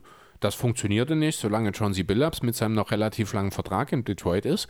Deswegen hat man sich entschieden, Billups eben mit seinem Vertrag gegen, ja, mit halt McDice und Jake Samp, äh, gegen den auslaufenden Vertrag von Allen Iverson zu traden, um in der Konsequenz dann ab dem Folgejahr eben voll Watney Stuckey featuren zu können. Also Iverson war nie eine langfristige Lösung für Joe Dumars in Detroit. Das ist eigentlich nur eine Übergangslösung gewesen. Ähm, dementsprechend sind es dann letzten Endes auch nur 54 Spiele geworden. Er hat vier Spiele von der Bank gemacht für die Pistons. Ich habe es mir jetzt nicht genau angeschaut, welche das waren. Und dann war die Aussage, ich habe Rückenprobleme. Ähm, ja, genau. Also das war ja weniger die Aussage von Iverson als vielmehr von Dumas. Das ist dann im Anfang April 2009 gewesen. Eben genau hat Dumas mitgeteilt, dass Iverson den Rest der Saison verpasst. Angeblich eben wegen anhaltenden Rückenproblemen, genau. Er hat dann am Ende der Saison nochmal drei Spiele gemacht. Die waren aber sehr, sehr mäßig. Hat den Rest des, der Saison inklusive dem First Round Sweep gegen LeBron und die Cavs dann aber von der Tribüne, beziehungsweise wahrscheinlich eher vom Fernseher verfolgt. Jo, dann hat er im September 2009 hat er einen Vertrag mit den Grizzlies unterschrieben, einen ungarantierten Vertrag. Ähm, Lief auch nicht so. ja, hat dort eigentlich gehofft, seine Karriere nochmal zu revitalisieren können. Hat, wie hat er gesagt, Gott ist der Meinung, das ist der richtige Ort für mich, so ungefähr. Im Endeffekt sind es drei Spiele gewesen, in denen er sagenhafte 12 Punkte und knapp 4 Assists in 22 Minuten aufgelegt hat. Kam von der Bank, wollte immer noch kein Bankspieler sein. Hat das ja auch schon in Detroit und dann auch in Memphis nochmal wiederholt, dass eben das nicht die Art ist, wie er seine Karriere fortführen möchte, dass er äh, sich als Starter sieht. Ähm, in seiner Detroit-Zeit hat er ja auch mal in einem Interview so ungefähr gesagt, welcher äh, zehnmalige oder mehrmalige All-Star, welcher ehemalige MVP kommt von der Bank? Welcher? Warum Allen Iverson? Lasse ich jetzt einfach mal so im Raum stehen. Ähm, Weil es an der Zeit war. ja, richtig. Ne? Also das ist ja das, was ihn auch so ein bisschen immer verfolgt, dass er eben die Zeichen der Zeit nicht erkannt hat und nicht in der Lage war, sich der aktuellen NBA anzupassen. Ähm, ja, zurück zu Memphis. Ja, wie gesagt, also drei Spiele hat er gemacht, wollte halt noch kein Bankspieler sein und hat die Grizzlies dann äh, gebeten, aus persönlichen Gründen vom Team fernzubleiben. Kurz darauf hat dann, haben dann die Grizzlies die Vertragsauflösung im beidseitigen Einvernehmen bekannt gegeben. Und ja, dann ist er, ich glaube sogar noch im November desselben Jahres, vielleicht auch erst im Dezember, ich weiß nicht genau das Datum, hat sich dann eine Situation ergeben, die ja so eigentlich gar nicht unbedingt erwartbar war, denn in Philadelphia hat sich jemand verletzt. Sweet Lou Williams, seinerzeit Starting Point Guard der Sixers, hat sich den Kiefer gebrochen und musste ungefähr 30 Spiele wahrscheinlich aussetzen. Daraufhin haben die Sixers beschlossen, dass man das nochmal mit Iverson versucht. Hat ihnen eben diesen ungarantierten Vertrag angeboten, der zum 8. Januar garantiert wurden, äh, würde, wenn er dann auch im Kader steht sozusagen. Am 7.12.2009 war es soweit. Er hat sein erstes Spiel gegeben zu Hause, also sein erstes Heimspiel für die Sixers. Natürlich ausverkauft, natürlich Standing Ovations, natürlich gegen die Nuggets. Ähm, ja, 11 Punkte, 6 Rebounds, 5 Assists, 4 von 11 aus dem Feld. Er ist in diesem Jahr ein letztes Mal und damit zum elften Mal in Folge All-Star-Starter gewählt worden. Ne, das ist hier das perfekte Beispiel dieses Jahr, dass eben die All-Star-Starterwahl ein Pop Popularitätswettstreit war. Ja, sind wir ehrlich, er hatte nichts als Starter in diesem Jahr mehr zu suchen, aber das ist dasselbe wie Kobis letztes Jahr letzten Endes. Ne? Das nimmt man dann mit. Ähm, ja, am 22. Februar hat er dann das Team verlassen aufgrund einer Krankheit seiner vierjährigen Tochter Messiah. Diese stellte sich als Kawasaki-Krankheit heraus. Ich habe das mal kurz ein bisschen gegoogelt, aber ich habe mich nicht weiter damit äh, auseinandergesetzt. Letzten Endes, äh, zwei Wochen später hat Ed Stefanski, seinerzeit GM der Knicks, äh, der Sixers, meine Herren, äh, bekannt gegeben, dass Iverson eben nicht mehr zurückkehren wird zu den Sixers. Und am 2. März hat er seine Karriere beendet. Nee, am 2. März hat Stefanski das bekannt gegeben. Er hat also, seine Karriere dort noch nicht beendet, er ist ja noch in die Türkei gegangen. Ja, aber als NBA-Spieler. Also das, ja. Aber so richtig, hat er das richtig offiziell gemacht? Habe ich zumindest einen Artikel gefunden. Also, weil so das war. ist genau dieses Datum, 2. März 2010, ist, habe ich hier stehen, eben, wo Ed Stefanski ankimmt, dass er nicht zurückkommen wird. Das mag vielleicht sein inoffizielles Karriereende irgendwie sein, aber ich glaube, so richtig äh, sein Retirement hat er nur vom Basketball allgemein bekannt gegeben und das ist dann halt nach dieser sehr unrühmlichen Geschichte noch gewesen. Also du hast halt zumindest in dieser ähm, Doku über mhm. Iverson, hast du den Punkt, wo erst gesagt wurde, er hat seine Karriere bekannt, hat danach doch nochmal spielen wollen, deswegen ist er zu, zu Pestiktas Istanbul gegangen und danach hat er ja nochmal seine Karriere irgendwo beendet. Und zwar am... Ähm, das ist aber schon vor der Memphis-Zeit gewesen, was du jetzt meinst. Naja, er hatte ja dann äh, eine Zeit lang, also halt äh, seine Familie in den Vordergrund gestellt sozusagen, hat halt gemerkt, wie schön das ist und hat dann halt, das war meines Erachtens nach im Sommer 2009, also noch bevor er in Memphis unterschrieben hat, sich ernsthaft Gedanken drüber gemacht, seine Karriere zu beenden. Stephen A. Smith hat ja damals wohl auch sowas in, in irgendeiner Form in die Welt heraus publiziert. Ähm, aber er war halt der Meinung, ich kann noch, ich will noch. Dann gab halt diese Memphis-Gelegenheit ja, und dann hat er halt gemerkt, er kann schon noch, aber nicht so, wie er will. Und deswegen, ja, hat das Ganze dann eben, wie gesagt, ein unrühmliches Ende genommen. Auch sein Besiktas Aufenthalt ist ja sehr, sehr fragwürdig. Er hat zehn Spiele, ich glaube, gemacht für die Türken. Genau, der hat im Oktober 2010 hat er sein erstes Spiel bestritten mhm. für Istanbul. Hat dann zehn Spiele gemacht, hat sich im Oberschenkel verletzt, ist dafür nach Atlanta geflogen, um sich operieren zu lassen. Genau. Das hieß dann Saison aus. Daraufhin gab es keine Vertragsverlängerung und dann hat er sich nochmal versucht, in der NBA irgendwie ins Rampenlicht zu spielen. Da war zum Beispiel, oder beziehungsweise ins Rampenlicht zu bringen. Hat unter anderem mit Nix verhandelt, wo es aber keine Einigung gab aufgrund von Zeitmanagement und, und Bankrolle. Mhm. Hat danach noch ein Angebot bekommen von den Texas Legends aus der D-League. Ist das von den. Von welchem Team? Nee, das sind die Valley Vipers. Guckst äh, du? Mach weiter, ich google kurz okay. die Texas Legends. Wo er aber gesagt hat, hier, ich bin NBA-Starter und kein D-League-Spieler. Mhm. Und daraufhin hat er zwei Jahre später danach nochmal sein Karriereende bekannt gegeben, am 30.10.2013. Und ich weiß nicht, ob du was sagen musst, am 1.3.2014 gab es dann das legendäre Retirement von Allen Iverson. Du guckst. Äh, ganz kurz, Texas Legends sind das Farmteam der Mavs. Hm. Äh, aber ja, ansonsten erzähl weiter. Und ja, ich würde jetzt noch, bevor ich seinen letzten oder mein letztes Zitat raushauen würde, noch was sagen wollen. Mhm. Oder die Auszeichnung aufzählen. Ich weiß nicht, ob du noch was anderes hast vorher. Ähm, nee, ich glaube, soweit, genau, wir da, denke ich, erstmal durch, ja. Dann würde ich einfach mal die Auszeichnung mal aufzählen. 2001 Liga MVP. Mhm. In den Jahren 1999, 2001 und 2005 war All-NBA First Team. All-NBA Second Team war 2000, 2002 und 2003. All-NBA Third Team 2006. NBA All-Star war er von 2000 bis 2010. All-Star MVP war er von zwei, war 2001 und 2005. Wie schon erwähnt, den Rookie of the Year im Jahre 97. Im selben Jahr war er auch im All-Rookie First Team. Danach war er in der Rookie ähm, Rising Stars Challenge 97 MVP. Scoring Champ war er 99, 2001, 2002 und 2005. Steel Leader 2001, 2002 und 2003. 2016 wurde er in der Hall of Fame aufgenommen, Im ersten Versuch. im ersten Versuch. Hoch verdient, ohne Diskussion. Wie gesagt, die Nummer 3 wird in Philadelphia nicht mehr vergeben. Jo. Deswegen das Retirement. Und er ist nur einer von sechs Spielern, die 29,7 Points per Game haben oder höher. Was ich auch noch einen sehr interessanten Jo. Fakt fand. Und, oder auch einer von nur drei Spielern mit 26 Punkten und 6 Assists in ihrem Karriereschnitt. Die anderen beiden sind Jerry West und LeBron James. Ich vermute mal, Luca wird dort mit reinschneiden im Laufe der, seiner Karriere. Ähm, ja, ich habe so mal ein bisschen noch, was ich ja gerne mache. Achso, erstmal äh, College ja, Achievements, also First Team All-American, First Team All-Big East, zweimal Defensive Player of the Year, First Team Parade All-American, also ein All-American gewesen, nach in seiner Highschool-Zeit auch. Ja, er hat im Grunde genommen alles gewonnen, was man gewinnen kann, mit einer Ausnahme, oder? Dem Titel. Titel. Ja, einer der wenigen, naja, oder wenigen ist relativ, einer der Unvollendeten. Er ist, ja, Platz 7 in Sachen Points per Game, hast du schon gesagt. Das betrifft allerdings nur die Regular Season. Sehr interessant finde ich, dass er in den Playoffs den dritthöchsten Scoring-Schnitt aller Spieler hat.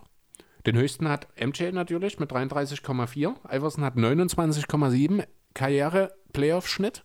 So, und wenn du mir jetzt sagen kannst, wer auf Platz 2 ist, dann gebe ich dir bei Gelegenheit ein Bier aus. Ja, mir spuken zwei Namen natürlich durch den Kopf, aber irgendwie würde ich LeBron sagen. Nee, tatsächlich nicht. Äh, es ist Luka Doncic Ach so. mit seiner Playoff-Serie Okay. oder mit seinem Playoff-One aus diesem Ja. Jahr mit 31 aktuell. Jo, ähm, er ist auf Platz 14, was in den Playoffs die Steals per Game angeht, mit 2,1. Ja, ist auch Platz 14 in der Regular Season, was Total Steals angeht. Regular Season Steals per Game ist er sogar auf Platz 10. Er hat die, was die per Game Werte angeht, viertmeisten Field Goal Attempts pro Spiel aller Spieler mit 21,8. Hat aber, ist aber nur auf Platz 13, was die gemachten Field Goals angeht. Sagt eigentlich schon so ein bisschen was auch über seine Effizienz aus an der Stelle. Er hat ja, die meisten Playoff Field Goal Attempts mit 26,5 und ist auf Platz 4, was die Mates angeht, mit 10,6. Also hat in seiner Karriere 40,1 Field Goals in den Playoffs. Äh, ja, würde man heute als absolut ineffizienten Gunner verschreien. Damals war er damit ein Superstar. Waren halt wirklich andere Zeiten an der Stelle. Ne? Ähm, ja, 25 meisten Punkte aller Spieler insgesamt mit 24.368. Die 19 meisten Turnover, das hatten wir schon. Die 17 meisten Playoff Total Assists. Überraschenderweise ist er bei den Total Steals in den Playoffs nur auf Platz 52. Liegt aber daran, dass er halt nicht allzu viele Playoffs gespielt hat. Ähm, ja, ansonsten habe ich jetzt, er hat sich als Rapper probiert. Wir haben es, ich glaube, gar nicht angesprochen. 2000 hat er mal äh, ein Album produziert, hat einen Song davon veröffentlicht, der heißt 40 Bars. Wurde heftig zerrissen in der Öffentlichkeit. Niveaulos, ähm, ja, ich nenne es mal Gossensprache. Letzten Endes ist das Album nie veröffentlicht worden. Also er hat seine Konsequenzen dann auch daraus gezogen. Ja, gut. Ich denke, ich habe jetzt hier nichts mehr, was ich unbedingt über Iverson noch loswerden will. Dann würde ich mit einem Zitat enden wollen. Und zwar, ich will nicht Michael Jordan sein. Ich will nicht Magic sein. Ich will nicht Bird sein. Oder Isaiah. Keiner von ihnen. Wenn meine Karriere vorbei ist, möchte ich in den Spiegel schauen und sagen können, ich habe es auf meine Weise gemacht. Und ich glaube, das hat kein Spieler so krass zelebriert wie Allen Iverson. Jo, damit können wir das Ganze, denke ich, sehr passend abbinden hier. Genau. Wir danken euch auf jeden Fall wieder fürs Zuhören. Wir sind wieder kurz vor der 2-Stunden-Marke. Chris hat mir so richtig einen reingewirkt heute, nachdem er letztens zweieinhalb Stunden abmischen konnte. Das ist, glaube ich, die längste Memories-Folge, die wir bis jetzt haben. Chris ist ja völlig in seinem Thema aufgegangen, ging um seinen Spieler. Eine Sache muss man noch kurz machen. Wir haben seine Spitznamen gar nicht genannt am Anfang. Ja, AI ist klar, die Answer haben wir auch klar. Sehr schön finde ich auch Baba Chuck. Den hat er von seinem Jugendfreund Jamie Rogers bekommen damals, weil er äh, am Freipark immer nach jungen Spielern Ausschau gehalten hat und allen was beibringen konnte. Also wortwörtlich, he could teach anybody, daher dieser Baba Chuck Spitzname. Jules wird er noch hin und wieder genannt oder The Third Degree. Ähm, ja, einfach der Vollständigkeit halber. Wir können keine Memories-Folge ohne Spitznamen machen. Ja, gebe ich dir Rest. Und wir beenden die Sache jetzt trotzdem. Jo. Ich hoffe, du hast Spaß gehabt. Auf ich jeden glaube, Fall. das war heute genau dein Thema. Ja.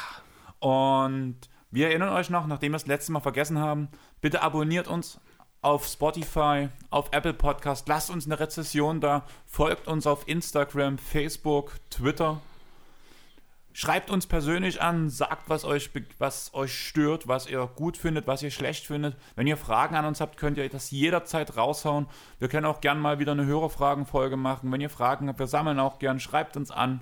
Nächste Woche gibt es einen Recency Talk. Wenn ihr irgendwas habt, schreibt uns. Da können wir eigentlich bei den Recency Talk können wir immer auf eure Fragen eingehen. Jo, es gibt ja auch einiges, was wir zu besprechen haben schon nächste Woche. Ne? Genau, ein bisschen was ist neu. Und Der eine oder andere Coach soll wohl ein neues Zuhause gefunden haben. Ja, haben wir ja auch schon bei den Clippers mal rausgeschmissen, so Ja. Mhm. ein bisschen. Dazu sind jetzt noch ein ganzes paar andere Namen, die mich ganz schön überrascht haben, die Woche gedroppt. Also wir haben viel zu reden. Und wir bedanken uns fürs Zuhören. Wir hören uns nächste Woche. Bis dahin. Ciao. Ciao.